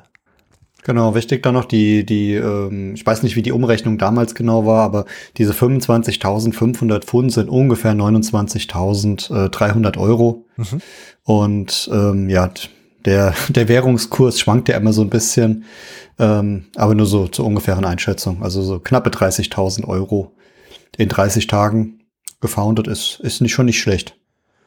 Ja, das würde ich auch sagen. Ist schon ein guter Erfolg, vor allem für ein Adventure. Das ist ja auch immer noch ein Nischending einfach. Das ist ja nicht so Mainstream unbedingt Adventure. Mit dem erfolgreichen Abschluss von der Kampagne kann Lucid Dreaming jetzt entwickelt werden und zwar nicht nur als Hobbyprojekt, sondern als mehr oder weniger Vollzeitprojekt von Tom. Und durch das zusätzliche Geld gibt's dann halt, wie gesagt, noch das Voice Acting für alle Figuren, dann gibt's noch den Soundtrack, der von einem professionellen Musiker eingespielt wurde und halt noch die deutschen Texte in der Übersetzung. Und gerade den Soundtrack fand ich persönlich auch echt richtig, richtig gut. Wie hat denn dir der Soundtrack gefallen? Ähm, sehr gut. Ich, ich hatte das Gefühl, der ist so ein, ein Mix aus äh, sehr verspielt, ähm, aber angenehm im Hintergrund zu hören. Also es, ähm, bei manchen Spielen, die wir so in der Vergangenheit spielen, da äh, geht es mir ein klein wenig auf die Nerven. Und bei dem Spiel fand ich es äh, sehr angenehm, ihm im Hintergrund zu hören, ja. Ja, also ich fand's, äh, ich fand's auch sehr angenehm und ich fand's auch sehr stimmig. Also mir hat äh, die Musik gut gefallen und ich finde, die hat auch gut irgendwie zu der Story gepasst und auch irgendwie zu diesem Grafikstil sehr gut gepasst. Das war so, ja, wie, wie aus einem Guss irgendwo. Für die weitere Entwicklung oder beziehungsweise für die Fertigstellung von Lucy Dreaming ist aber der Kostenfaktor weiterhin sehr, sehr entscheidend. Denn jetzt wurden zwar diese gut 25.000 Pfund eingenommen durch die Kickstarter-Kampagne, da darf man es aber nicht vergessen, da geht natürlich auch noch ein bisschen was an Gebühren weg für Kickstarter und es ist auch noch verdammt viel Arbeit, die getan werden muss. Christian, du bist ja auch selbstständig. Ähm, kannst du das irgendwie einschätzen, was man mit 25.000 Pfund oder mit 30.000 Euro tun kann? Genau, ähm, das wollte ich gerade sagen. Es hört sich im ersten Moment nach unglaublich viel Geld an. Aber eigentlich streng genommen ist es gar nicht so viel, weil der Tom macht alles alleine. Ja, der macht die Story, die Grafik, die Programmierung. Ähm, aber ist die Frage einfach, wie lange hält dieses Geld? Also du hast gerade schon gesagt, da geht dann irgendwas weg äh, für die Lizenz von der Engine, ähm, dann muss was an Kickstarter abgegeben werden, dann will er ja auch noch ähm, extern die Musik gemacht haben, er muss vielleicht noch Leute fürs Übersetzen ranholen, weil, wie wir ja wissen, sein Deutsch ist nicht vorhanden. Ähm, und wenn man das alles so ein bisschen runterrechnet, muss er halt überlegen, wie viel Zeit kann ich aufwenden, um dieses Geld äh, ja komplett zu benutzen. Und wenn ich jetzt denke, okay, 30.000 Euro als Selbstständiger, sagen wir mal, äh, nach Abzug aller Gebühren zahle ich mir zum Beispiel 5.000 Euro im Monat aus, um dieses Spiel zu programmieren. Wie lange reicht das? Dann habe ich sechs Monate Zeit. Wenn ich jetzt noch diese ganzen Gebühren runterrechne, bleiben vielleicht nur noch 25.000 übrig oder 20.000. Das heißt, die Zeit, reduziert sich und dadurch steigt natürlich auch so ein bisschen der Druck. Und wenn ich es richtig äh, verstanden hatte, was, was du erzählt hast, hat er natürlich auch noch nebenbei seine Agentur, die er mit seiner Frau weiter betreibt. Das heißt, er kann nicht zu 100 Prozent im Spiel arbeiten. Dadurch verlängert sich der Zeitraum, aber er hat natürlich auch noch doppelte Arbeit, das heißt noch mehr Last. Und ja, das ist so ein, so ein Spagat, den man als ähm, Selbstständiger einfach machen muss. Wie viel Geld brauche ich, um meinen Lebensunterhalt zu bestreiten? Wie viel Geld kommt wirklich rein? Ähm, und ja, wie viel Zeit kann ich mir dafür nehmen, bevor ich sage, hey, das war nichts, das hat nicht geklappt?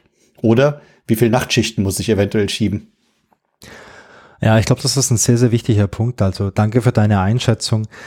Ich glaube, äh, ohne die genauen Zahlen jetzt zu kennen von Tom, ich glaube, reich geworden ist Tom durch das Spiel nicht. Ich glaube, am Ende hat sich's gut getragen, aber wahrscheinlich hat er auch nicht jede Stunde, die er investiert hat, zum dem Preis abgerechnet, dem er jetzt vielleicht auch einem Kunden Rechnung stellen würde.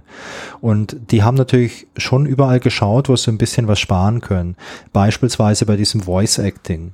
Man hat sich äh, ganz am Anfang überlegt, was kann man denn hier tun? Klar, man braucht ein paar externe Sprecher und Sprecherinnen für die ganzen Rollen, aber der große Knackpunkt war halt die Lucy, denn die Lucy hat mit Abstand halt am meisten Lines, die gesprochen werden müssen. Und in der Demo, da ist auch schon eine Sprachausgabe drin. Und in der Demo wird die Lucy halt von der Emma gesprochen, also von der Frau vom Tom. Die Emma, die ist nicht ganz unerfahren, die war früher mal Schauspielerin, beziehungsweise das ist vielleicht zu hoch gegriffen. Sie hat früher mal ein bisschen was geschauspielert und hat eine gewisse Erfahrung im Sprechen. Und äh, für die Demo haben sie mit Toms iPhone unter der Decke so ein bisschen die ganzen, die ganzen Zeilen halt aufgenommen und die Demo halt eingebaut. Man hört, dass das von der Qualität nicht so richtig gut ist, also von der Aufnahmequalität. Und die Emma war da auch ein bisschen skeptischer, der Tom gesagt. Denn dieses ganze Projekt ist so ein richtiges Herzensprojekt von Tom und Tom steckt da super viel Zeit rein und super viel Arbeit in diese Demo. Und die beiden, die unterhalten sich auch über dieses Voice Acting und die holen sich auch ein paar Angebote von professionellen Sprechern ein. Und Tom meinte, ja, die Angebote, die waren schon fair, aber halt auch unglaublich teuer, weil man halt für die äh, Lucy halt unglaublich viel Zeit bräuchte, um das alles einzusprechen. Und es wäre halt nicht bezahlbar gewesen.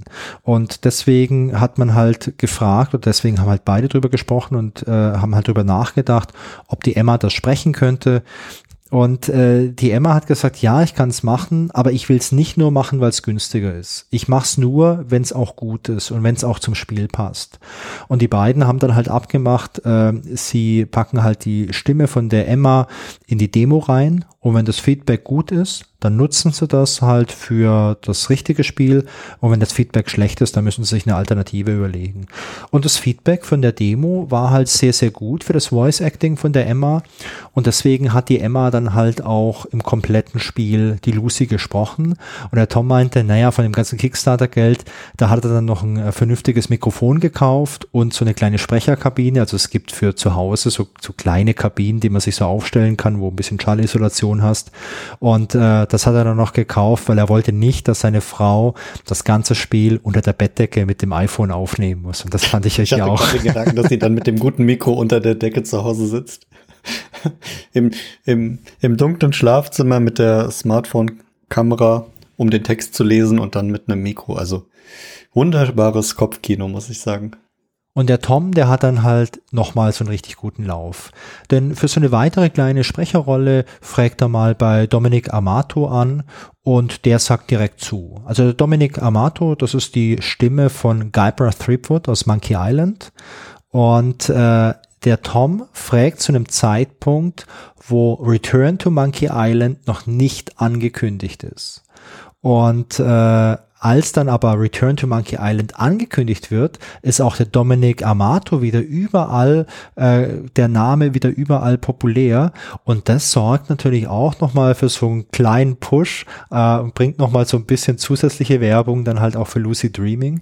Und der Tom hat mir gesagt, ja, er ist halt schon auch ein echt großer Fanboy von Dominic Amato. Also ist ein sympathischer Typ, ist ein netter Kerl und hat halt auch eine geile Stimme und er hat sich halt mega gefreut, dass der halt auch noch eine kleine Rolle in, äh, in Lucid Dreaming halt gesprochen hat. Und das war halt auch so ein Fanboy-Moment irgendwie und ich fand das, äh, ich fand das ziemlich cool.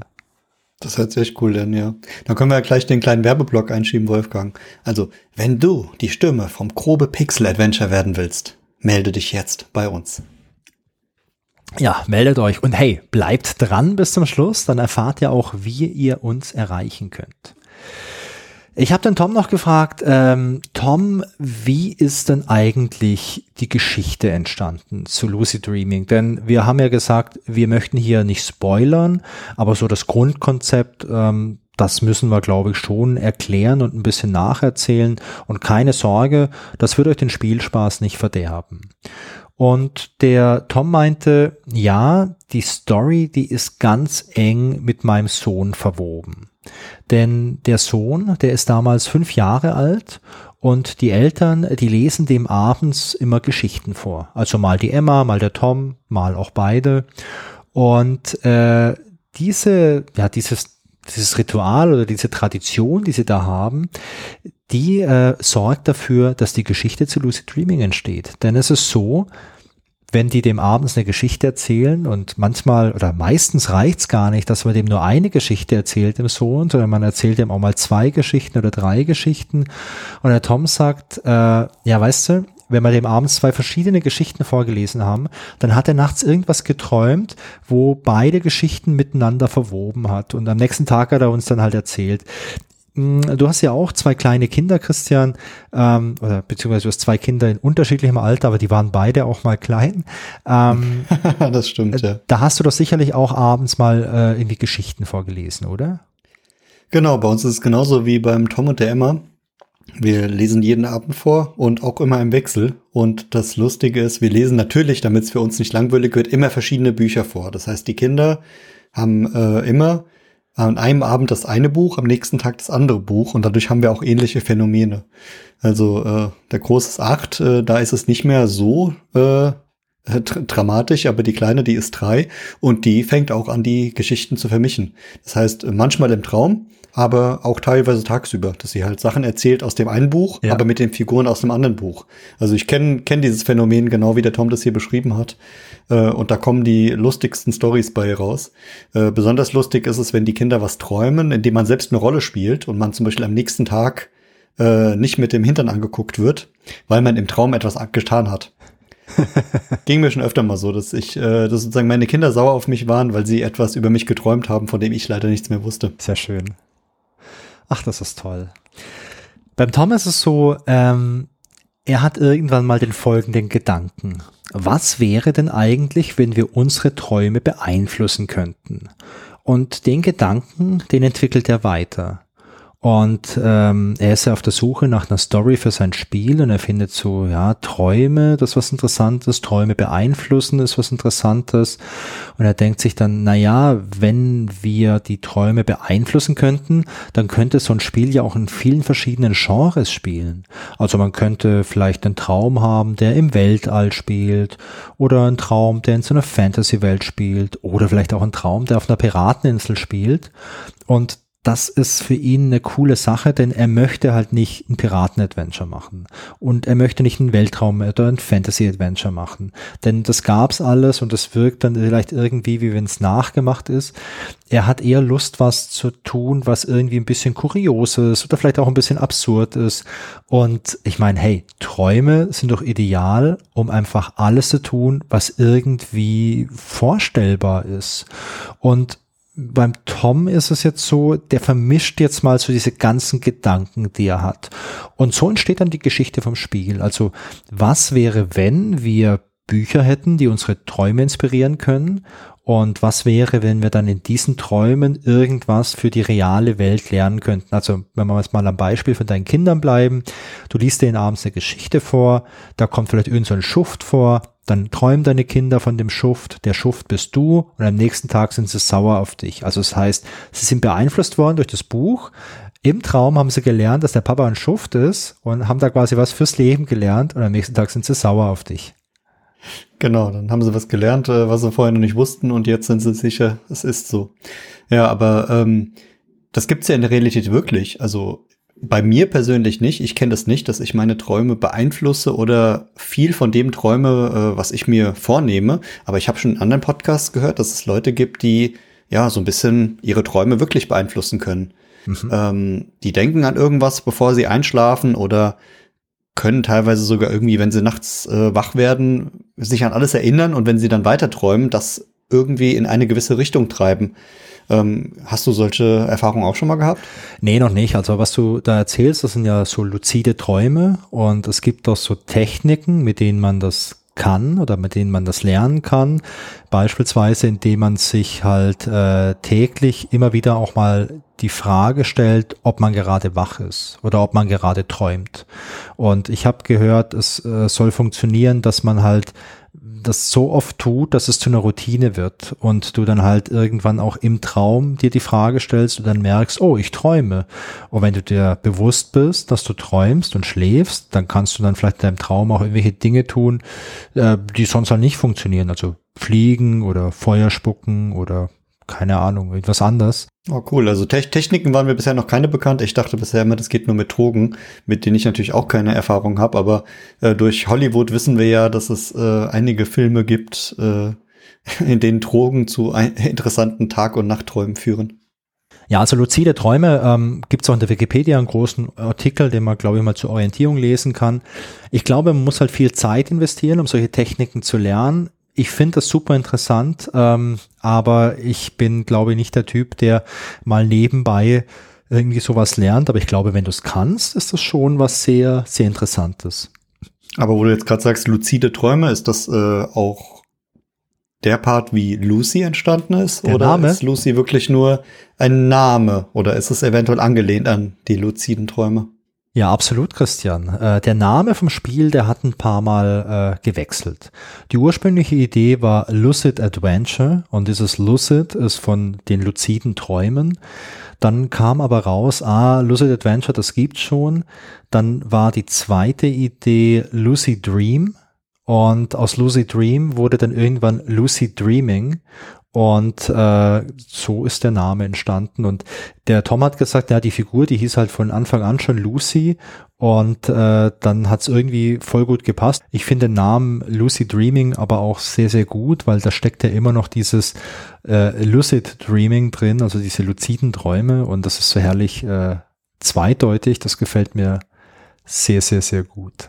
Ja, gefällt mir auch echt gut. Deswegen, also der, der Titel ist gut gewählt und halt so ein bisschen doppeldeutig, äh, was es umso charmanter macht. Ja.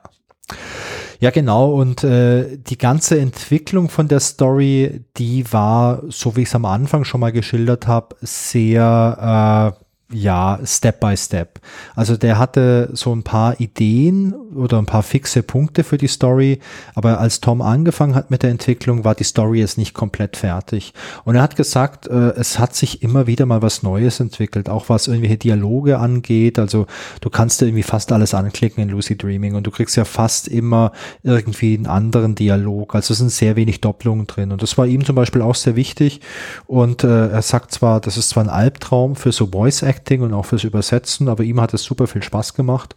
Und auch das ganze Spiel, das entwickelt sich einfach so, Ja, so Stück für Stück. Und ähm, was ich ihn noch gefragt habe, war, ähm, wie so der Grafikstil entstanden ist denn ich finde den Grafikstil bei Lucid Dreaming schon ziemlich besonders. Zum einen, was so die Farben angeht, das ist schon relativ dunkel alles im Spiel und du hast diesen Dithering-Grafikstil. Äh, und zum anderen haben die Figuren alle so große Köpfe. Und da hat er mir gesagt, ja, äh, gut, dass dir das aufgefallen ist. Also der klassische Grafikstil, den er verwendet, der kommt von äh, Thimbleweed Park, beziehungsweise der ist durch Thimbleweed Park sehr stark inspiriert worden, denn im Rahmen von seinen Recherchen, was es so aktuellen Point-and-Click-Adventures gibt, ist er auf Thimbleweed Park gestoßen, hat es auch gespielt, hat sich am Anfang auch mal irgendwie einen Screenshot von Thimbleweed Park runtergeladen und hat geschaut, wie groß der ist und äh, hat Lucid Dreaming quasi von den Screen-Abmessungen genauso gemacht wie äh, Thimbleweed Park. Und was die Figuren angeht, mit den äh, großen Köpfen, da hat sich Tom von Maniac Mansion inspirieren lassen. Denn wenn du dich daran äh, erinnerst, Christian, die haben ja auch so große Köpfe und das hat ihm halt damals als äh, jungen Kerl auch viel Spaß gemacht, das Spiel. Und das ist so ein bisschen die Inspiration. Naja, und das Spiel, das erscheint dann schließlich am 18. Oktober 2022 und es ist ein großer Erfolg. Ja, du hast eben gesagt, das Spiel äh, ist erschienen und erfolgreich. Ich musste eben noch ein bisschen schmunzeln, bei dem er hat das Stück für Stück entwickelt. Äh, ich sehe ihn da zu Hause, wie er dann jeden Abend zu seinem Sohn geht und sagt, du hast jetzt zu träumen, du musst jetzt träumen mir morgen früh erzählen, was passiert ist, damit ich äh, äh, ein weiteres Stück für mein äh, Adventure habe. Ähm, äh, und ja, zu Hause für den Familienfrieden äh, bestimmt ein ganz toller Prozess. Ja, sicherlich. Also das ganze Spiel war ja auch äh, eine Familienproduktion. Also die Emma hat das Voice Acting gemacht, der Robin, also sein Sohn, der hat auch Voice Acting gemacht. Es gibt auch ein Kind im Spiel, äh, das hat der Robin gesprochen und ähm, der Robin hat auch äh, paar Inspirationen noch geliefert für das Spiel. Ich glaube, da gehen wir später nochmal drauf ein. Also es war schon so ein richtiges Familienprojekt, wobei der Tom sicherlich das meiste Herzblut drin hatte. Was ich noch spannend fand, war, ähm, das Spiel erschien damals halt für, äh, für Mac, für Windows und für Linux und auch für das Steam Deck. War ein großer Erfolg und daraufhin hat sich der Tom dafür entschieden, noch so einen Switch-Port zu veröffentlichen. Das heißt, er hat sich erstmal als Entwickler bei Nintendo registriert und hat sich dann so ein Switch DevKit bestellt. Das ist so eine spezielle Switch, wo man quasi auch debuggen kann, wo man dann halt auch vom Computer aus seine Entwicklungsspiele draufladen kann und so weiter. Und ähm, Lustigerweise, Tom hatte natürlich zu dem Zeitpunkt keine normale Switch. Das war so die erste, die er überhaupt in Händen hielt. Der Port an sich, der war relativ einfach. Denn dieses, äh, diese Game Engine, die er hatte, dieses Visionaire Studio, das hat schon Unterstützung für Switch und er musste quasi nur noch die Steuerung anpassen. Und das war einfach, denn bei der ursprünglichen Entwicklung hatte er schon das Steam Deck im Hinterkopf und er meinte, naja, er musste jetzt nur noch so ein Mapping halt durchführen, so welcher Button an der Switch macht jetzt was. Und das war wirklich relativ wenig Arbeit. Und er sagte, er hat einen großen Vorteil gehabt, dadurch, dass das Spiel jetzt schon eine gewisse Zeit auf dem Markt war und schon äh, gewisse Bugs auch schon reported waren und gefixt waren, war die erste Version, die für Switch released wurde, sehr bugarm. Denn er meinte, äh, wenn du jetzt eine neue Version auf Steam veröffentlichst, dann geht es relativ schnell, dass die halt ausgeliefert wird. Der ganze Release-Prozess bei Nintendo, der ist wohl ein bisschen langwieriger und es ist gut, wenn man bei Nintendo jetzt nicht so häufig irgendwelche Updates ausliefern muss. Und ganz zum Schluss hat er mal noch eine schöne Anekdote erzählt. Und zwar, als die äh, Nintendo-Version draußen war für die Switch, hat er seinem Bruder so einen Code geschickt. Also du kannst ja, wenn du was einstellst in den Shop, dann kannst du auch so Gratis-Codes quasi verschenken. Das macht man beispielsweise für irgendwelche Reviews bei Zeitungen, äh, bei Spielemagazinen oder halt auch bei Freunden oder so. Und er meinte dann, ja, sein Bruder, der hat sich dann die Version runtergeladen auf die Switch und hat dem Tom dann ein Foto geschickt von so, also so ein Selfie mit sich selbst drauf, also der Bruder war drauf, mit der Switch, wo Lucy Dreaming drauf war.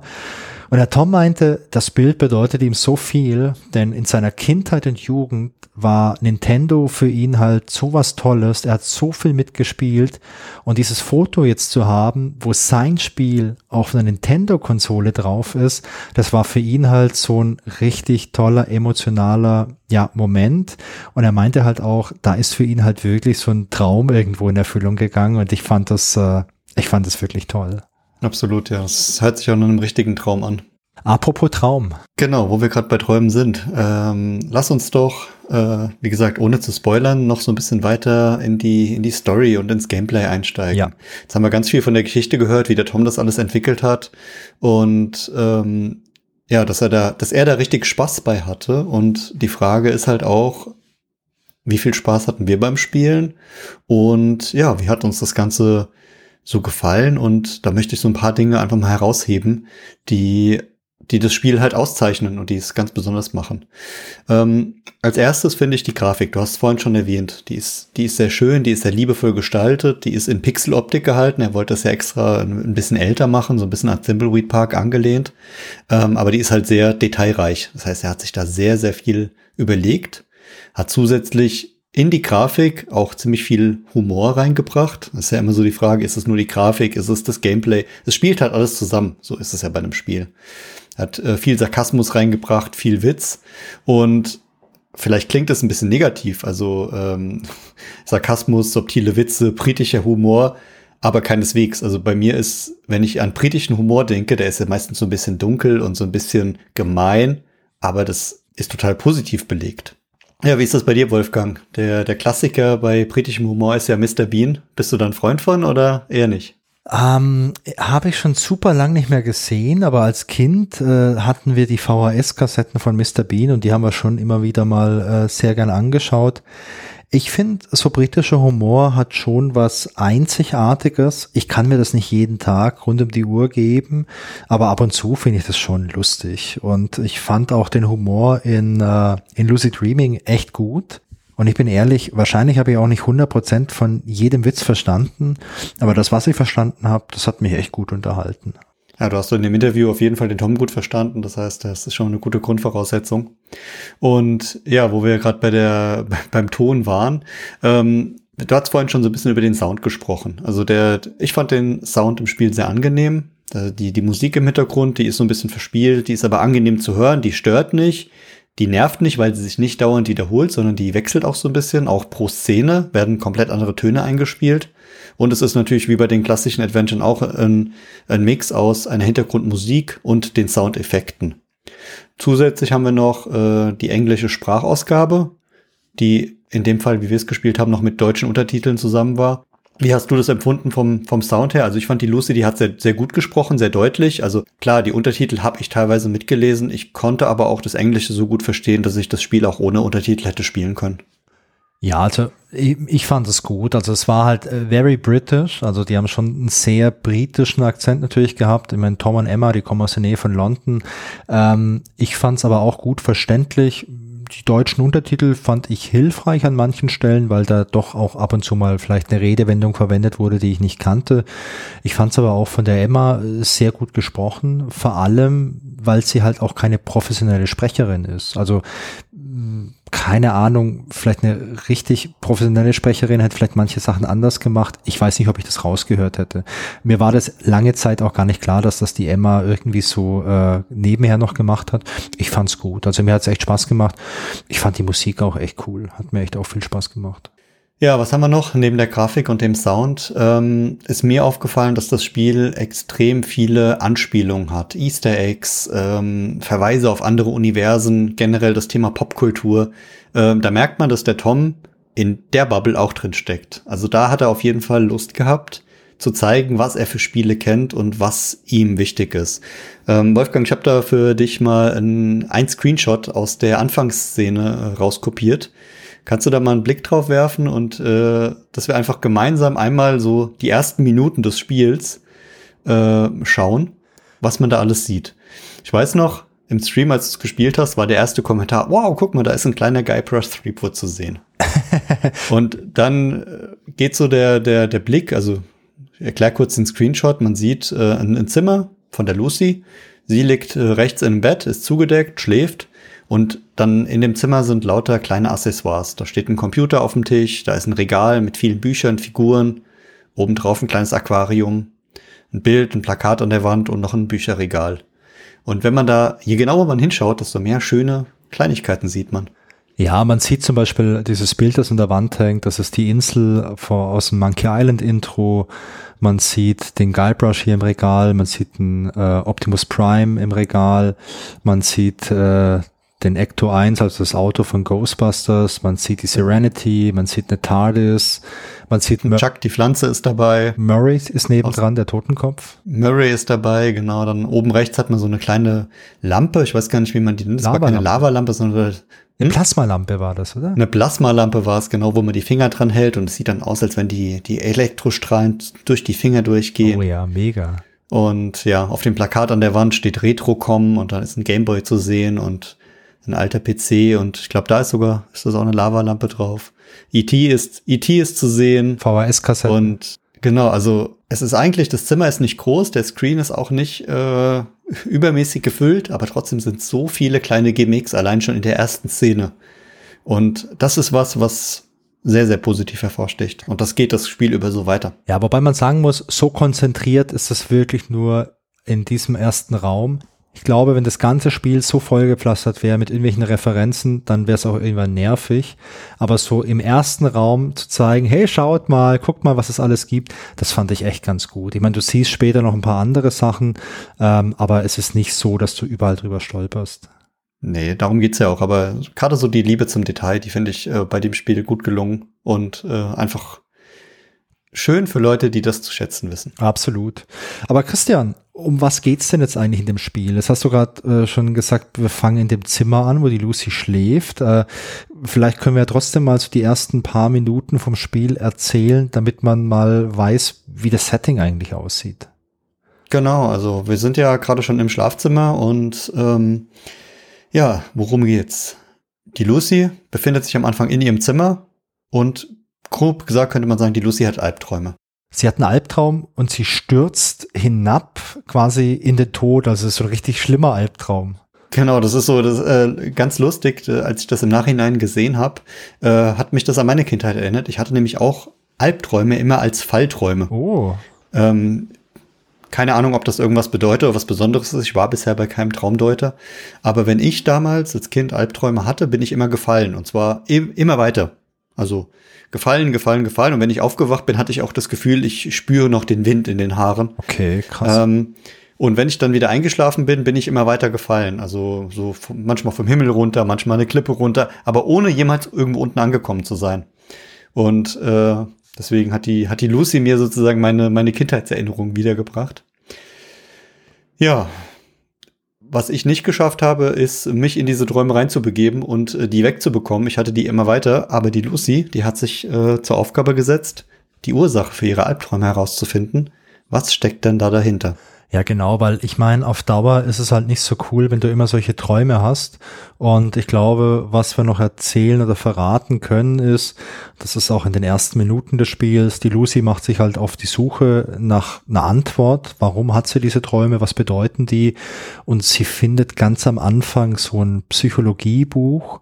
Und in diesem Buch ist halt quasi beschrieben, wie du deine Träume beeinflussen kannst.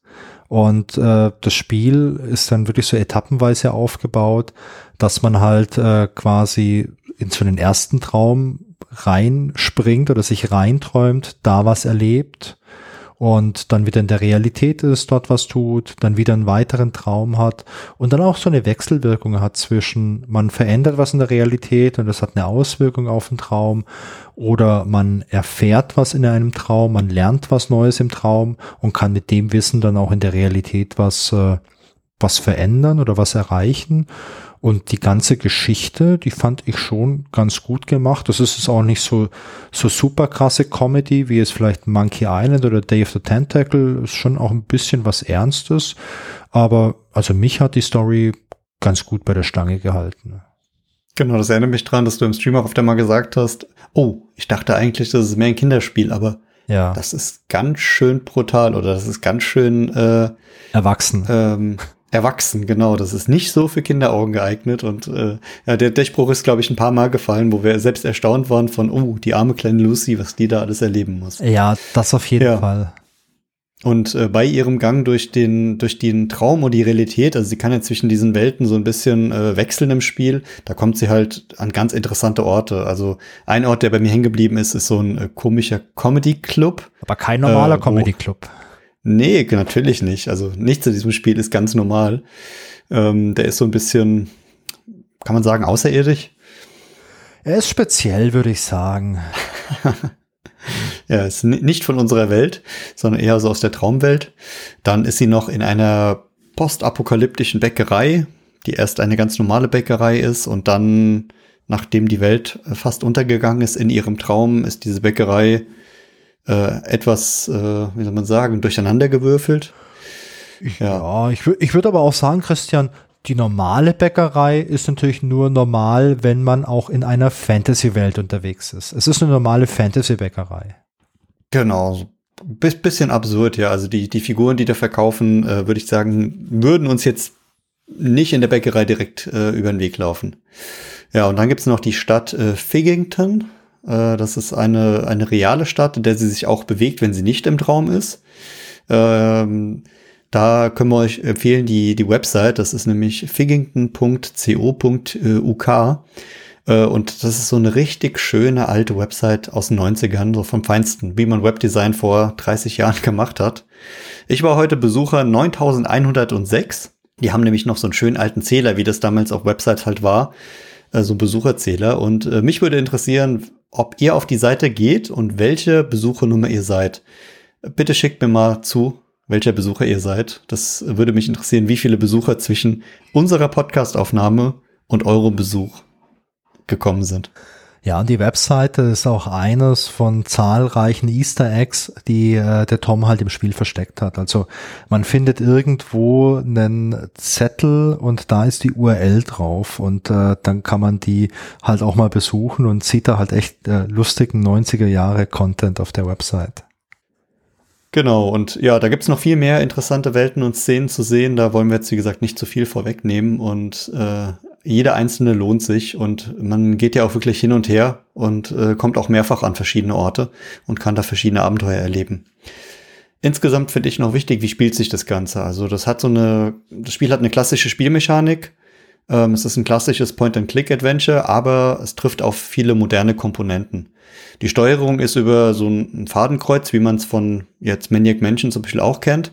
Man kann überall hinklicken und man hat auf dem Bildschirm so ein klassisches Inventar von zehn Feldern, was aber noch mehr als zehn gefüllt werden kann und man kann so nach unten durchscrollen.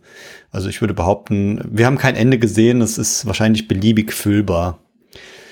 Ähm, Im Vergleich zu manchen anderen Adventures gibt es nur vier Verben, die man benutzen kann.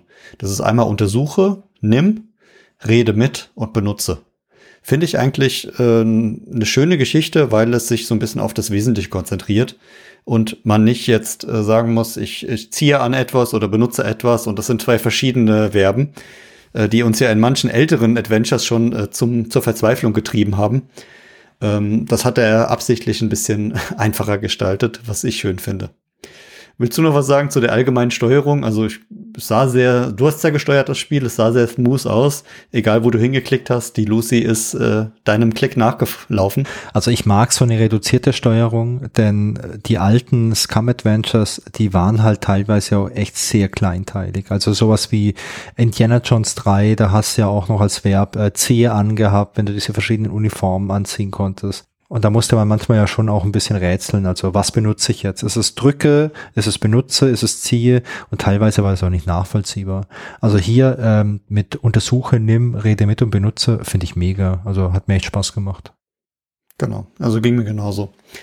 Ja, ansonsten ist das Spiel dialogbasiert, äh, mit einer Auswahl von Dialogen, also wie man es auch von den klassischen Point-and-Click-Adventures kennt. Äh, schöne, viele Gespräche, teilweise auch absurde Gespräche. Es gibt äh, eine Art Tagebuch oder es gibt äh, das Tagebuch von Lucy, wo Ziele drin stehen. Das ist wie so eine Art Checkliste, damit man halt weiß, was als nächstes gemacht werden muss. Man hat so einen, ich würde sagen, es ist wie ein roter Faden, der sich durchs Spiel zieht, wo man immer sieht, was habe ich schon erledigt, was kommt als nächstes. Das verändert sich dann auch mit der Zeit.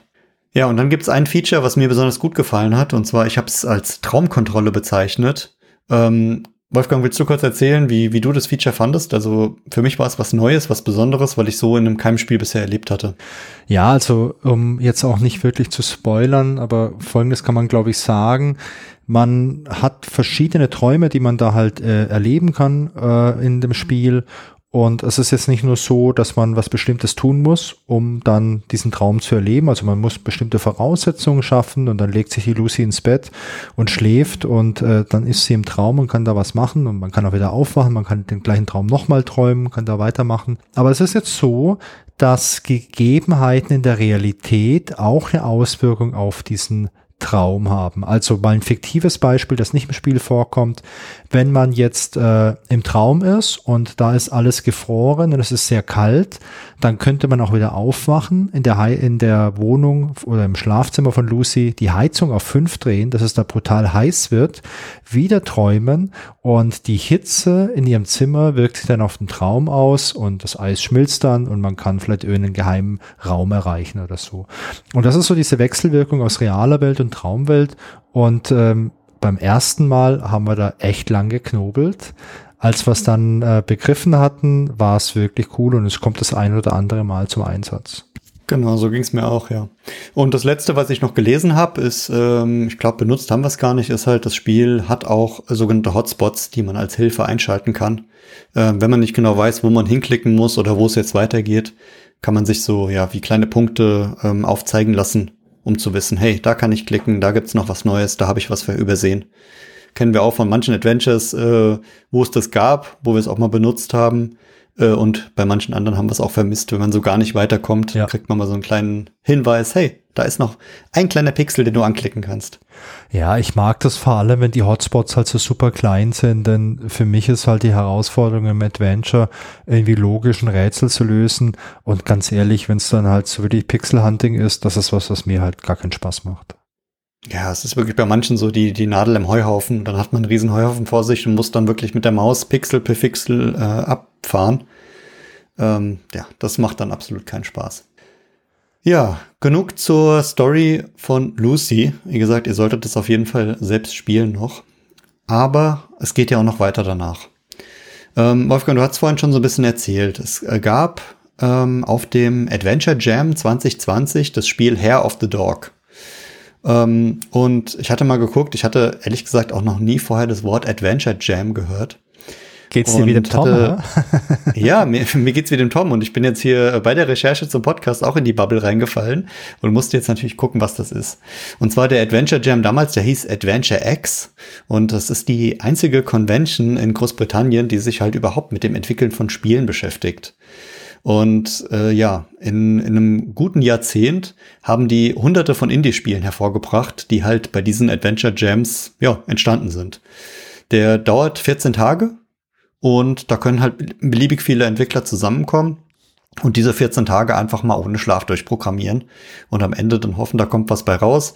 Da werden dann auch teilweise Preise vergeben, die werden dann gekürt und die können von den anderen Entwicklern ähm, gegengeprüft werden und dann ja, kannst du halt so richtig in die Community einsteigen, die Tipps und Tricks holen und halt äh, ja da so ein bisschen Luft schnuppern und ich glaube, das ist sehr cool. Ich habe mal geguckt, da gab es auch Vorträge von, sage ich mal, Bekannten aus der Szene. Also ich glaube, sie sind wirklich nur den Leuten bekannt, die aus der Szene kommen. Zum Beispiel äh, Ragnar Tornquist, der hat äh, Dreamfall, Dreamfall, The Longest Journey gemacht und der hat die äh, Animation für Casper, den Film gemacht. Oh, cool. Kennst du noch den Film mit dem kleinen Geist von damals? Ja, dann äh, unter anderem ein bekannter Name ist Rihanna Pratchett. Das ist die Tochter von Terry Pratchett und die ist Autorin für Videospiele. Die hat zum Beispiel die Story geschrieben für Prince of Persia von 2008 und für Tomb Raider von 2013. Die hält, die hält regelmäßig dort Vorträge. Dann noch äh, Dave Gilbert, ähm, der hat das Spiel The Shiva von 2006 und die Blackwell-Reihe gemacht. Ja, und also da gibt's eine ganze Latte an ähm, Entwicklern und ja, Experten aus der Szene, die halt dort immer wieder nach Großbritannien kommen, dort Vorträge halten. Ja, und in die kleine Welt der Indie-Entwickler eintauchen. Dann wurde nach 2020, wie wir gerade gehört haben, erstmal Lucy entwickelt. Ja. Aber der Tom hat sich dann gedacht, hey, bei diesem Hair of the Dog, da muss ich irgendwie weitermachen, oder? Und was mir jetzt aufgefallen ist, Wolfgang, das Wort Hair hat sich verändert. Und man spricht es gleich da aus. hatte Tom dir irgendwas zu gesagt, oder? Genau, also dieses, äh, dieses kleine Spiel, das er gemacht hat, Hair of the Dog, äh, auf gut Deutsch Hundehaar, das war eben halt dieses kleine Spiel während des Adventure Jams. Und äh, jetzt nach Fertigstellung von Lucy hat Tom gesagt, ja, äh, ich möchte ein weiteres äh, richtiges großes Spiel machen. Und das ist quasi die Vollpreisvariante zu Hair of the Dog. Und dieses Spiel wird 2025 erscheinen und es heißt Hair of the Dog aber anders geschrieben. Denn das Schöne im Englischen ist, es gibt Wörter, die spricht man gleich aus und man schreibt die ähnlich, aber sie bedeuten was anderes. Hair of the Dog mit H-E-I-R geschrieben bedeutet äh, Erbe des Hundes. Und das spielt, sage ich mal, so im Victor viktorianischen äh, Zeitalter. Da gibt's bei Steam auch schon eine Demo, die kann man sich runterladen. Es sieht vom Grafikstil sehr, sehr ähnlich aus wie Lucy. Also wir haben ja auch wieder Pixel-Grafik. Und äh, ja, schaut euch mal die Demo an. Ich freue mich drauf. Ich werde es auf jeden Fall spielen, wenn es nächstes Jahr rauskommt. Und ich bin gespannt, was Tom da noch macht. Wenn ihr euch mal dafür interessiert, wie der Tom arbeitet, dann folgt dem doch mal auf äh, Twitch. Der hat einen Twitch-Account, den verlinken wir euch. Und der Tom macht da regelmäßig so Live-Sessions, wo er pixelt, also wo er Grafiken erstellt. Und das ist echt ganz cool, sich sowas mal anzuschauen. Und äh, wenn ihr jetzt keinen Bock habt, euch da zwei, drei Stunden anzuschauen, wie da irgendwie eine Grafik entsteht, dann ist es gar kein Problem, denn der Tom nimmt immer diese Videoaufnahmen von diesen Livestreams und macht so Timelapse-Videos draus. Also wo ihr dann quasi so im Zeitraffer anschauen könnt, in drei, vier Minuten, wie halt so eine Grafik entsteht. Und das finde ich auch cool, weil ich glaube, das muss man nochmal anmerken, der Tom, der hat zwar schon auch einen Background, was so Zeichnen und so angeht, aber Pixelgrafiken hat er zum ersten Mal für Lucy Dreaming gemacht, weil auch die ersten beiden Spiele, also Lockdown und Where's My Cloak, das waren eher so Comic-Grafiken, das waren keine klassischen Pixel-Grafiken und er hat damit halt erst angefangen für Lucy Dreaming und ja, ich glaube, er kann das ganz, ganz so gut, ja. Genau, ich habe mir Hero Stock die Demo auch schon runtergeladen und äh, das Spiel auf die Wunschliste gesetzt. Ich gehe auch davon aus, wenn das rauskommt, werden wir das hier spielen. Ja. Und ja, da, da freue ich mich auch schon drauf. Ja, das war es so ein bisschen mit den Fortsetzungen. Äh, ich kann mir vorstellen, dass die Zukunft da noch einiges bringt, aber ähm, Gehen wir erst nochmal wieder ein Stück zurück in die Vergangenheit und zwar zum Thema Technik. Du hattest in der Geschichte schon äh, sehr viel über die Technik erzählt.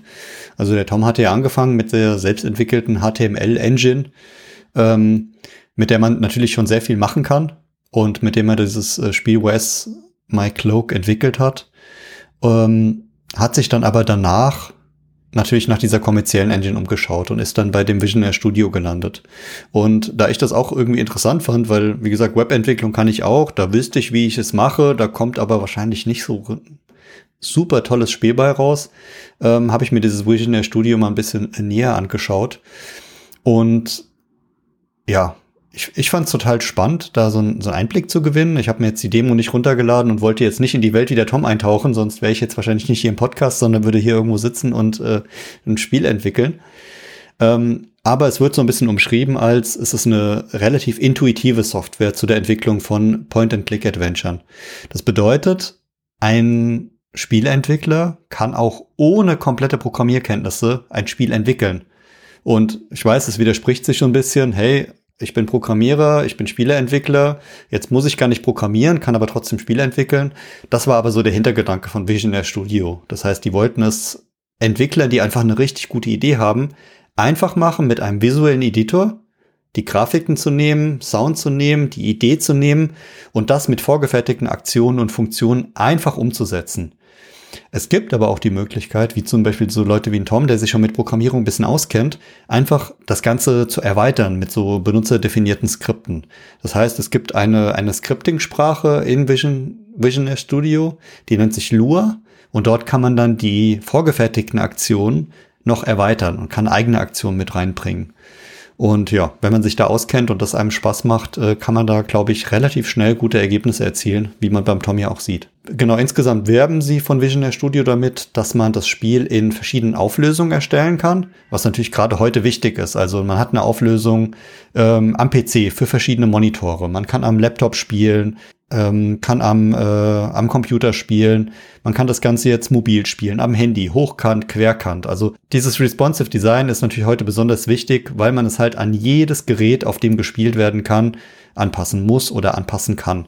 Und da bieten sie eine, eine große Bandbreite, um das einfach zu ermöglichen.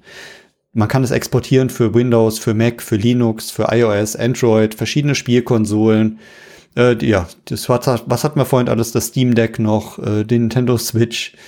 Xbox. Und wahrscheinlich auch noch viel, viel mehr, genau. Xbox und wahrscheinlich auch irgendwie die PlayStation und ja, also die Liste an, an heutzutage äh, Spielemöglichkeiten und Konsolen ist, ist echt sehr groß.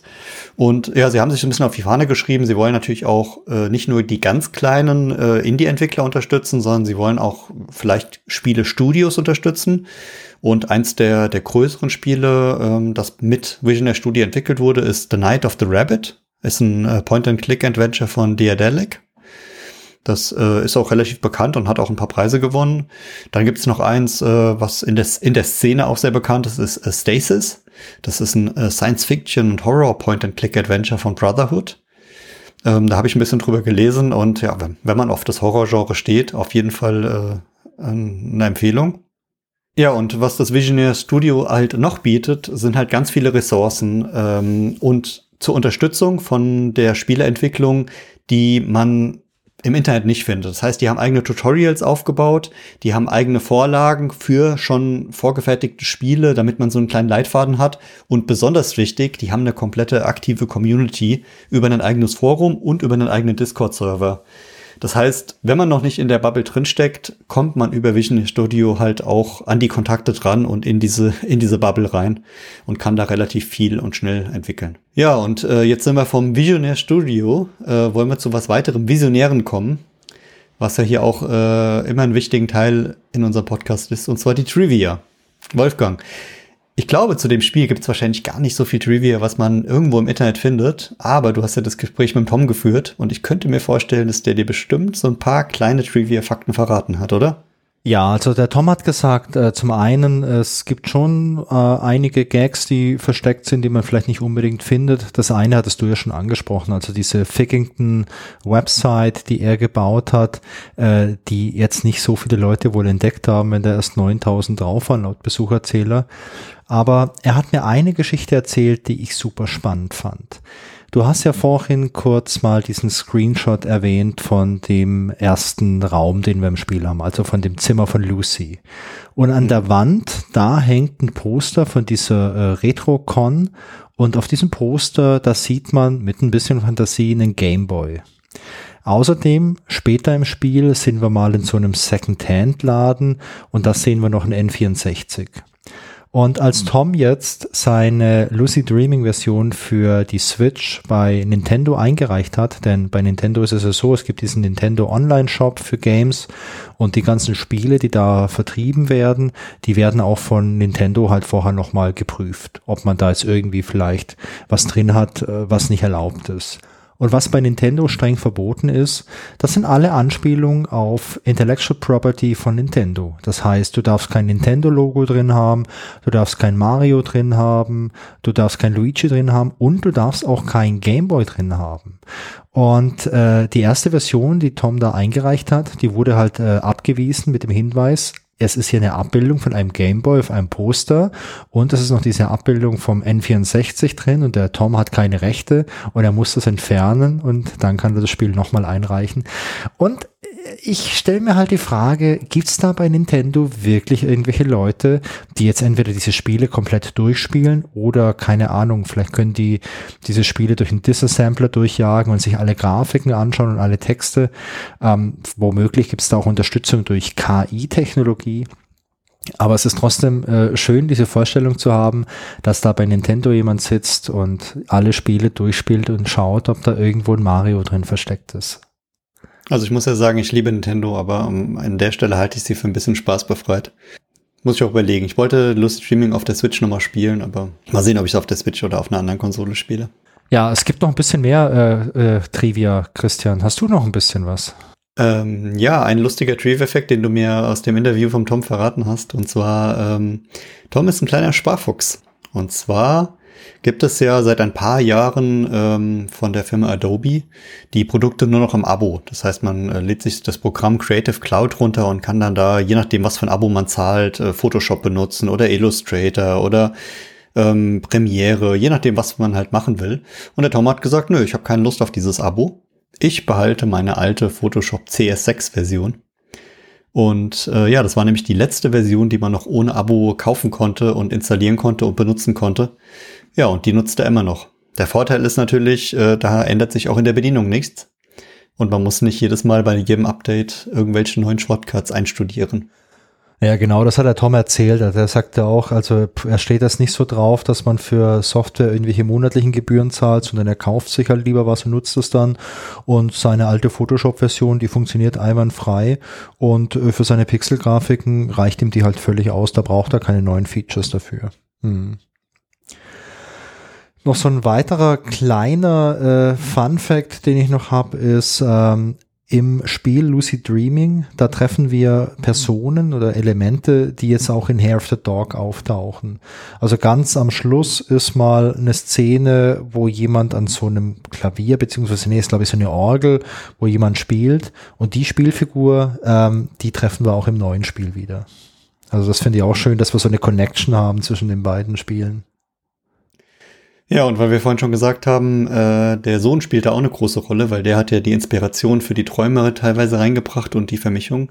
Der Sohn hat wohl auch noch angeregt, dass es noch mehr spielbare Elemente im Spiel geben soll, die ihm wichtig sind. Und ähm, es gibt unter anderem einen spielbaren Zauberwürfel, so einen klassischen Rubik's Cube, den man dann auch benutzen kann. Ja.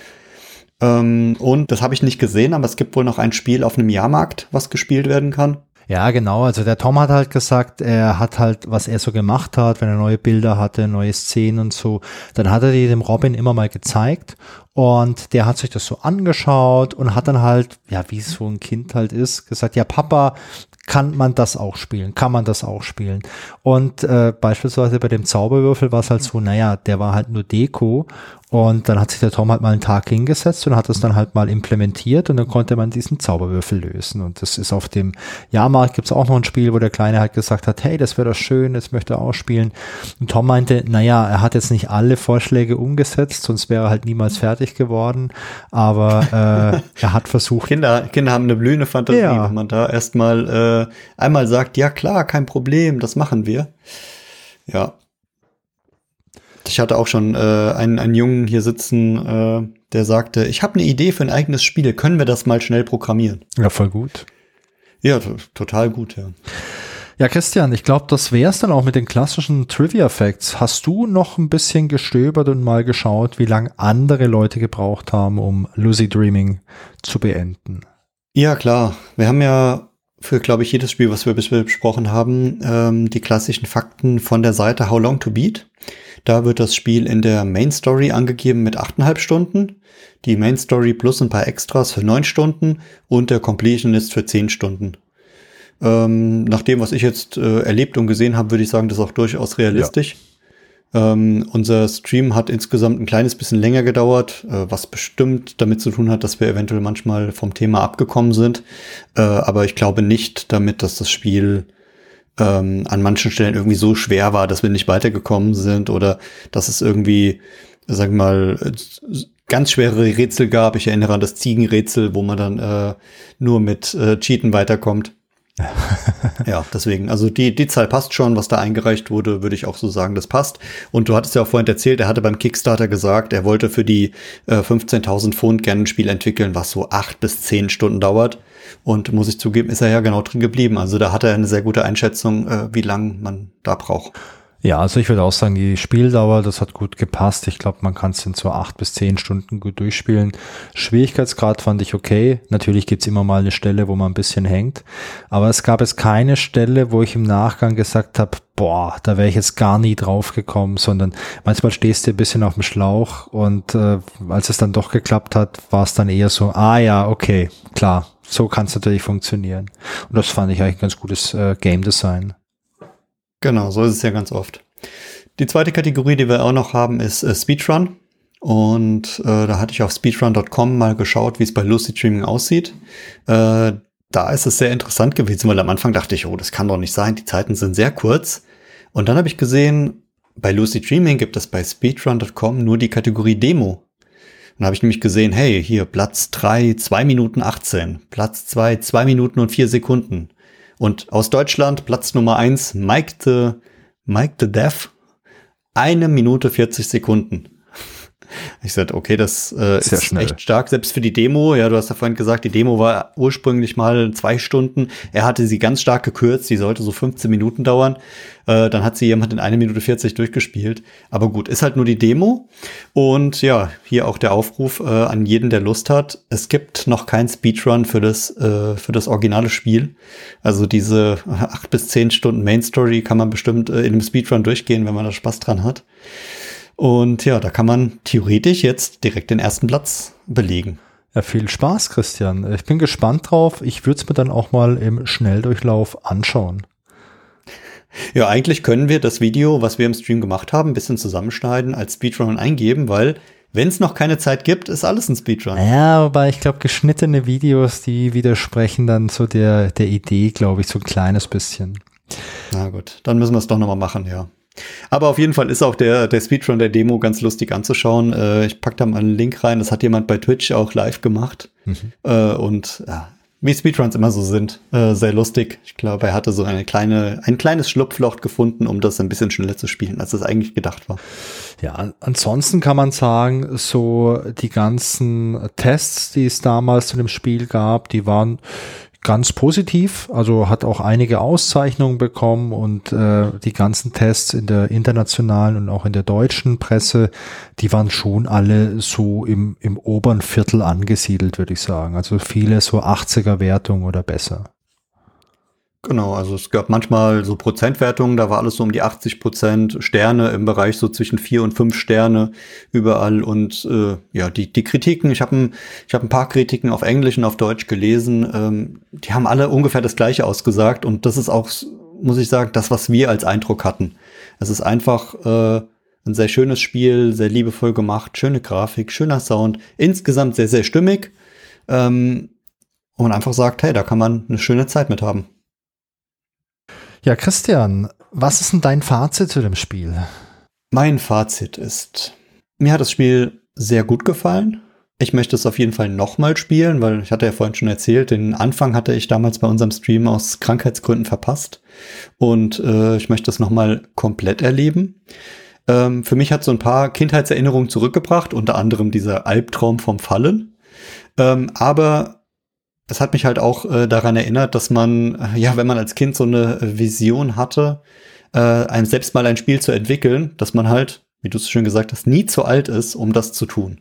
Und genauso wie mich das Spiel fasziniert hat, hat mich auch die Geschichte vom Tom fasziniert, ähm, dass der halt einfach sich gedacht hat, hey, ich habe noch nie Spiel gemacht, aber ich habe da einfach mal riesen Bock drauf und ich möchte das einfach durchziehen. Das heißt, ich kann dir gerade zum aktuellen Zeitpunkt gar nicht genau sagen, was hat mich mehr fasziniert. Ist es die Geschichte vom Tom und von der Emma, wie sie das Spiel entwickelt haben, wie sie unter der Bettdecke mit dem äh, Smartphone äh, Soundfiles aufgenommen haben ähm, und wie sie mit ihrem fünf, wie sie mit dem Fünfjährigen äh, beim Geschichte erzählen Träume entwickelt haben?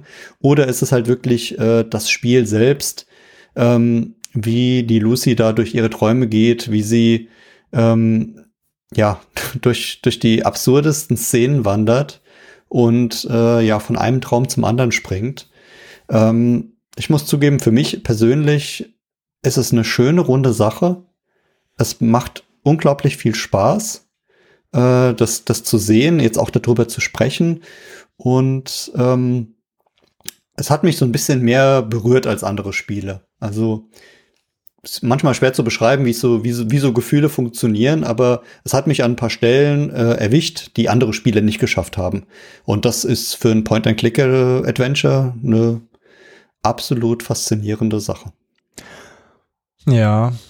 Ja, mir geht's da genauso. Also das Spiel an sich hat mir sehr viel Spaß gemacht. Ich fand so diesen Ansatz mal cool weil es mal was Neues war, weil es mal was anderes war, gerade so mit diesen Träumen, mit der Interaktion zwischen der Traumwelt und äh, der realen Welt, das fand ich schön. Mir hat der Humor sehr gut gefallen, mir haben auch diese ganzen Retro-Anspielungen gut gefallen, vor allem, weil die für meinen Geschmack jetzt nicht so überportioniert äh, waren. Also wenn jetzt nur noch alles voll ist mit irgendwelchen Anspielungen, dann finde ich es ehrlich gesagt langweilig und mir hat hier so das Maß ganz gut gefallen. Und ähm, auch sonst die Story, die war jetzt nicht so ähm, so super äh, Comedy-mäßig, wie ich habe es ja vorhin schon mal gesagt, wie Dave the Tentacle, sondern die war durchaus ein bisschen ernster, vor allem so zum Ende hin. Ähm, das hat mir sehr gut gefallen, hat echt Spaß gemacht. Aber was mir unterm Strich am meisten Spaß gemacht hat, war jetzt bei der Recherche ähm, wirklich so die Geschichte von Tom. Denn vor allem auch das Gespräch, das ich mit ihm geführt habe, das fand ich halt super inspirierend, weil beim Tom Klar, ich habe vorhin gesagt, vielleicht ist es ein bisschen naiv gewesen, so, hey, der wusste gar nicht, was, was eine Game Engine ist und der wusste auch gar nicht, was Steam ist.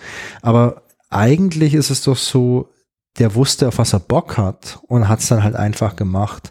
Und das finde ich schon sehr inspirierend. Und er hat halt einfach diese Motivation gehabt, hey, ich möchte so ein Spiel machen und hat dann geschaut, was braucht man dafür und äh, dann hat's äh, funktioniert. Und ich habe den Tom auch gefragt, du, ähm, du hast ja so deinen Kindheitstraum jetzt erfüllt. Und er meinte, ja, das ist mein Kindheitstraum, das ist echt cool. Und ich habe gefragt, was kannst du jetzt Leuten raten, die vielleicht auch die Idee haben, vielleicht so ein, so ein Spiel mal zu entwickeln? Und er hat gesagt, ja, dann macht's einfach. Also sucht euch doch Leute, mit denen ihr das zusammen machen könnt. Schaut euch doch vielleicht auch mal so ein Adventure Jam an, wo man mit vielleicht zwei, drei, vier Leuten gemeinsam so was Kleines machen kann, um da eine erste Erfahrung zu sammeln und das gut investierte Zeit und es macht Spaß und ähm, ja, das finde ich, das finde ich ziemlich cool. Und ähm, was ich sonst noch sagen kann, ist, äh, spielt das Spiel. Also wenn ihr Bock habt auf Adventures, schaut es euch an. Das ist eine tolle Unterhaltung für ja so acht bis zehn Stunden.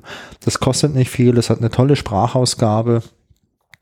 Und äh, es macht auf jeden Fall Spaß. Und natürlich äh, wishlistet euch äh, Hair of the Dog, um den Tom so ein bisschen zu unterstützen, denn ähm, ich finde, der hat es absolut verdient, weil der macht es halt nicht nur irgendwie, um sein Geld zu verdienen, sondern die merkt man halt an, dass der brutal Bock drauf hat. Und ich finde, sowas muss man halt einfach immer unterstützen. Und ähm, wir haben auch noch einen kleinen Einspieler vom Tom. Äh, ich glaube, Christian, den können wir am besten jetzt mal ganz kurz einspielen, oder? Ja, es passt jetzt wunderbar. If you like point and click adventures, make sure you check out Lucy Dreaming on PC, mobile, and on Switch and Xbox as well. And also my new adventure game, which is coming out, which is Air of the Dog. You can go and wishlist that on Steam and on GOG as well. Uh, play the demo, wishlist it, and make sure you check out Roll the Pixel podcast, uh, which has got some fantastic reviews of adventure games and interviews with devs like myself. Ja, an der Stelle auch nochmal vielen Dank, Tom, für deine Zeit und äh, vielen Dank auch fürs Interview. Und ähm, ja, dann wären wir auch schon am Ende, Christian. Genau, das, was du gerade vom Tom gesagt hast, oder das, was er ja selbst äh, auch bestätigt hat, irgendwie erinnert mich so an diesen Spruch, äh, machen ist wie wollen, nur krasser. ähm, ja, wenn ihr Bock habt, sowas zu machen, äh, dann macht's einfach. Und äh, denkt nicht nur drüber nach und redet nicht drüber, sondern tut es einfach. Und wo wir gerade beim Tun sind, ähm, fällt mir noch ein, was ihr für uns tun könnt. Und zwar gebt uns doch mal für diesen Podcast hier ein paar Sterne. Wolfgang, du sagst immer so schön, einmal Sterne bei Apple und eine, eine Bewertung würde uns weiterhelfen, aber auch bei Spotify kann man mittlerweile Sterne vergeben. Ganz genau, weil wenn ihr uns eine Bewertung gebt oder so ein paar Sterne gebt, dann äh, hilft uns das einfach, dass uns noch ein paar andere Leute entdecken, denn es gibt da draußen unglaublich viele Podcasts und es gibt natürlich auch sehr viele Spiele-Podcasts und das ist natürlich schwierig, ähm, mal neue Sachen irgendwie zu entdecken und viel läuft halt einfach über solche Empfehlungen, über solche Rankings, wenn man jetzt beispielsweise bei, äh, bei Apple Podcast schaut, mal was da irgendwie in der Top-Liste ist oder auch bei Spotify und äh, wir freuen uns natürlich, wenn uns neue Leute entdecken und und deswegen würde uns das besonders freuen, wenn ihr uns fünf Sterne gebt. Und vor allem würde es uns natürlich freuen, bei Apple Podcast kann man ja auch so kleine Bewertungstexte schreiben. Und ich weiß, wenn man nicht zufällig schon so einen Apple Podcast Account hat, dann ist das wirklich Pain in the Ass. Aber es würde uns wirklich sehr freuen. Und ich habe es beim letzten Mal auch schon gesagt, falls ihr beim Radio arbeitet, spielt es doch einfach mal. Schließt euch schön ein in der Radiokabine und sagt, hey, heute ist mal Longplay, zwei Stunden lang. Gibt's heute mal grobe Pixel schön auf die Ohren. Und äh, da danken wir euch schon mal im Voraus. Oder falls ihr großartige Hackerinnen oder Hacker seid, spielt uns bitte auch beim Radio. genau, die Hacker, die beim Radio arbeiten. Nee, die müssen ja gar nicht arbeiten, die müssen ja nur Zugriff auf die relevanten Systeme beim Radio haben. Genau. Aber wenn ihr sonst auch noch äh, weitere Podcast-Empfehlungen habt oder äh, neben uns auch noch andere Podcasts sucht, die euch gut gefallen könnten, äh, kann ich euch unsere grobe Pixel Discord Community ans Herz legen. Ähm, da sind wir beide im Moment, würde ich sagen, jeden Tag aktiv, weil da einfach so viele coole Leute drin sind. Da wird sich über unglaublich viele Themen ausgetauscht. Das heißt, wir sprechen da über Gaming, über äh, Retro, Hardware, Retro-Erinnerungen. Wir haben Podcast-Empfehlungen. Teilweise zocken wir mal gemeinsam. Ähm, es geht hier auch um den Podcast. Ähm, manchmal gibt's auch so Off-Topics wie Nachrichten oder mal wie Sport. Und ich muss zugeben, es macht einfach viel Spaß, unter Gleichgesinnten dort zu sein. Ähm, ja, und da würden wir uns freuen, wenn ihr zu uns dazu stoßt. Ja, ganz genau. Und ansonsten gibt es uns natürlich auch bei Instagram und bei Mastodon. Und wenn ihr da Bock habt, schaut gern mal vorbei. Die Links, die findet ihr entweder in den Show Notes hier direkt bei der Folge oder auf unserer Website auf grobepixel.de. Ja, und last but not least, äh, wenn ihr Lust habt, dann könnt ihr uns auch gern mit langweiligem Geld unterstützen. Wir haben einen Account bei Kofi. Da ist so der Vorteil, dass man keine Gebühren zahlen muss, also weder ihr noch wir.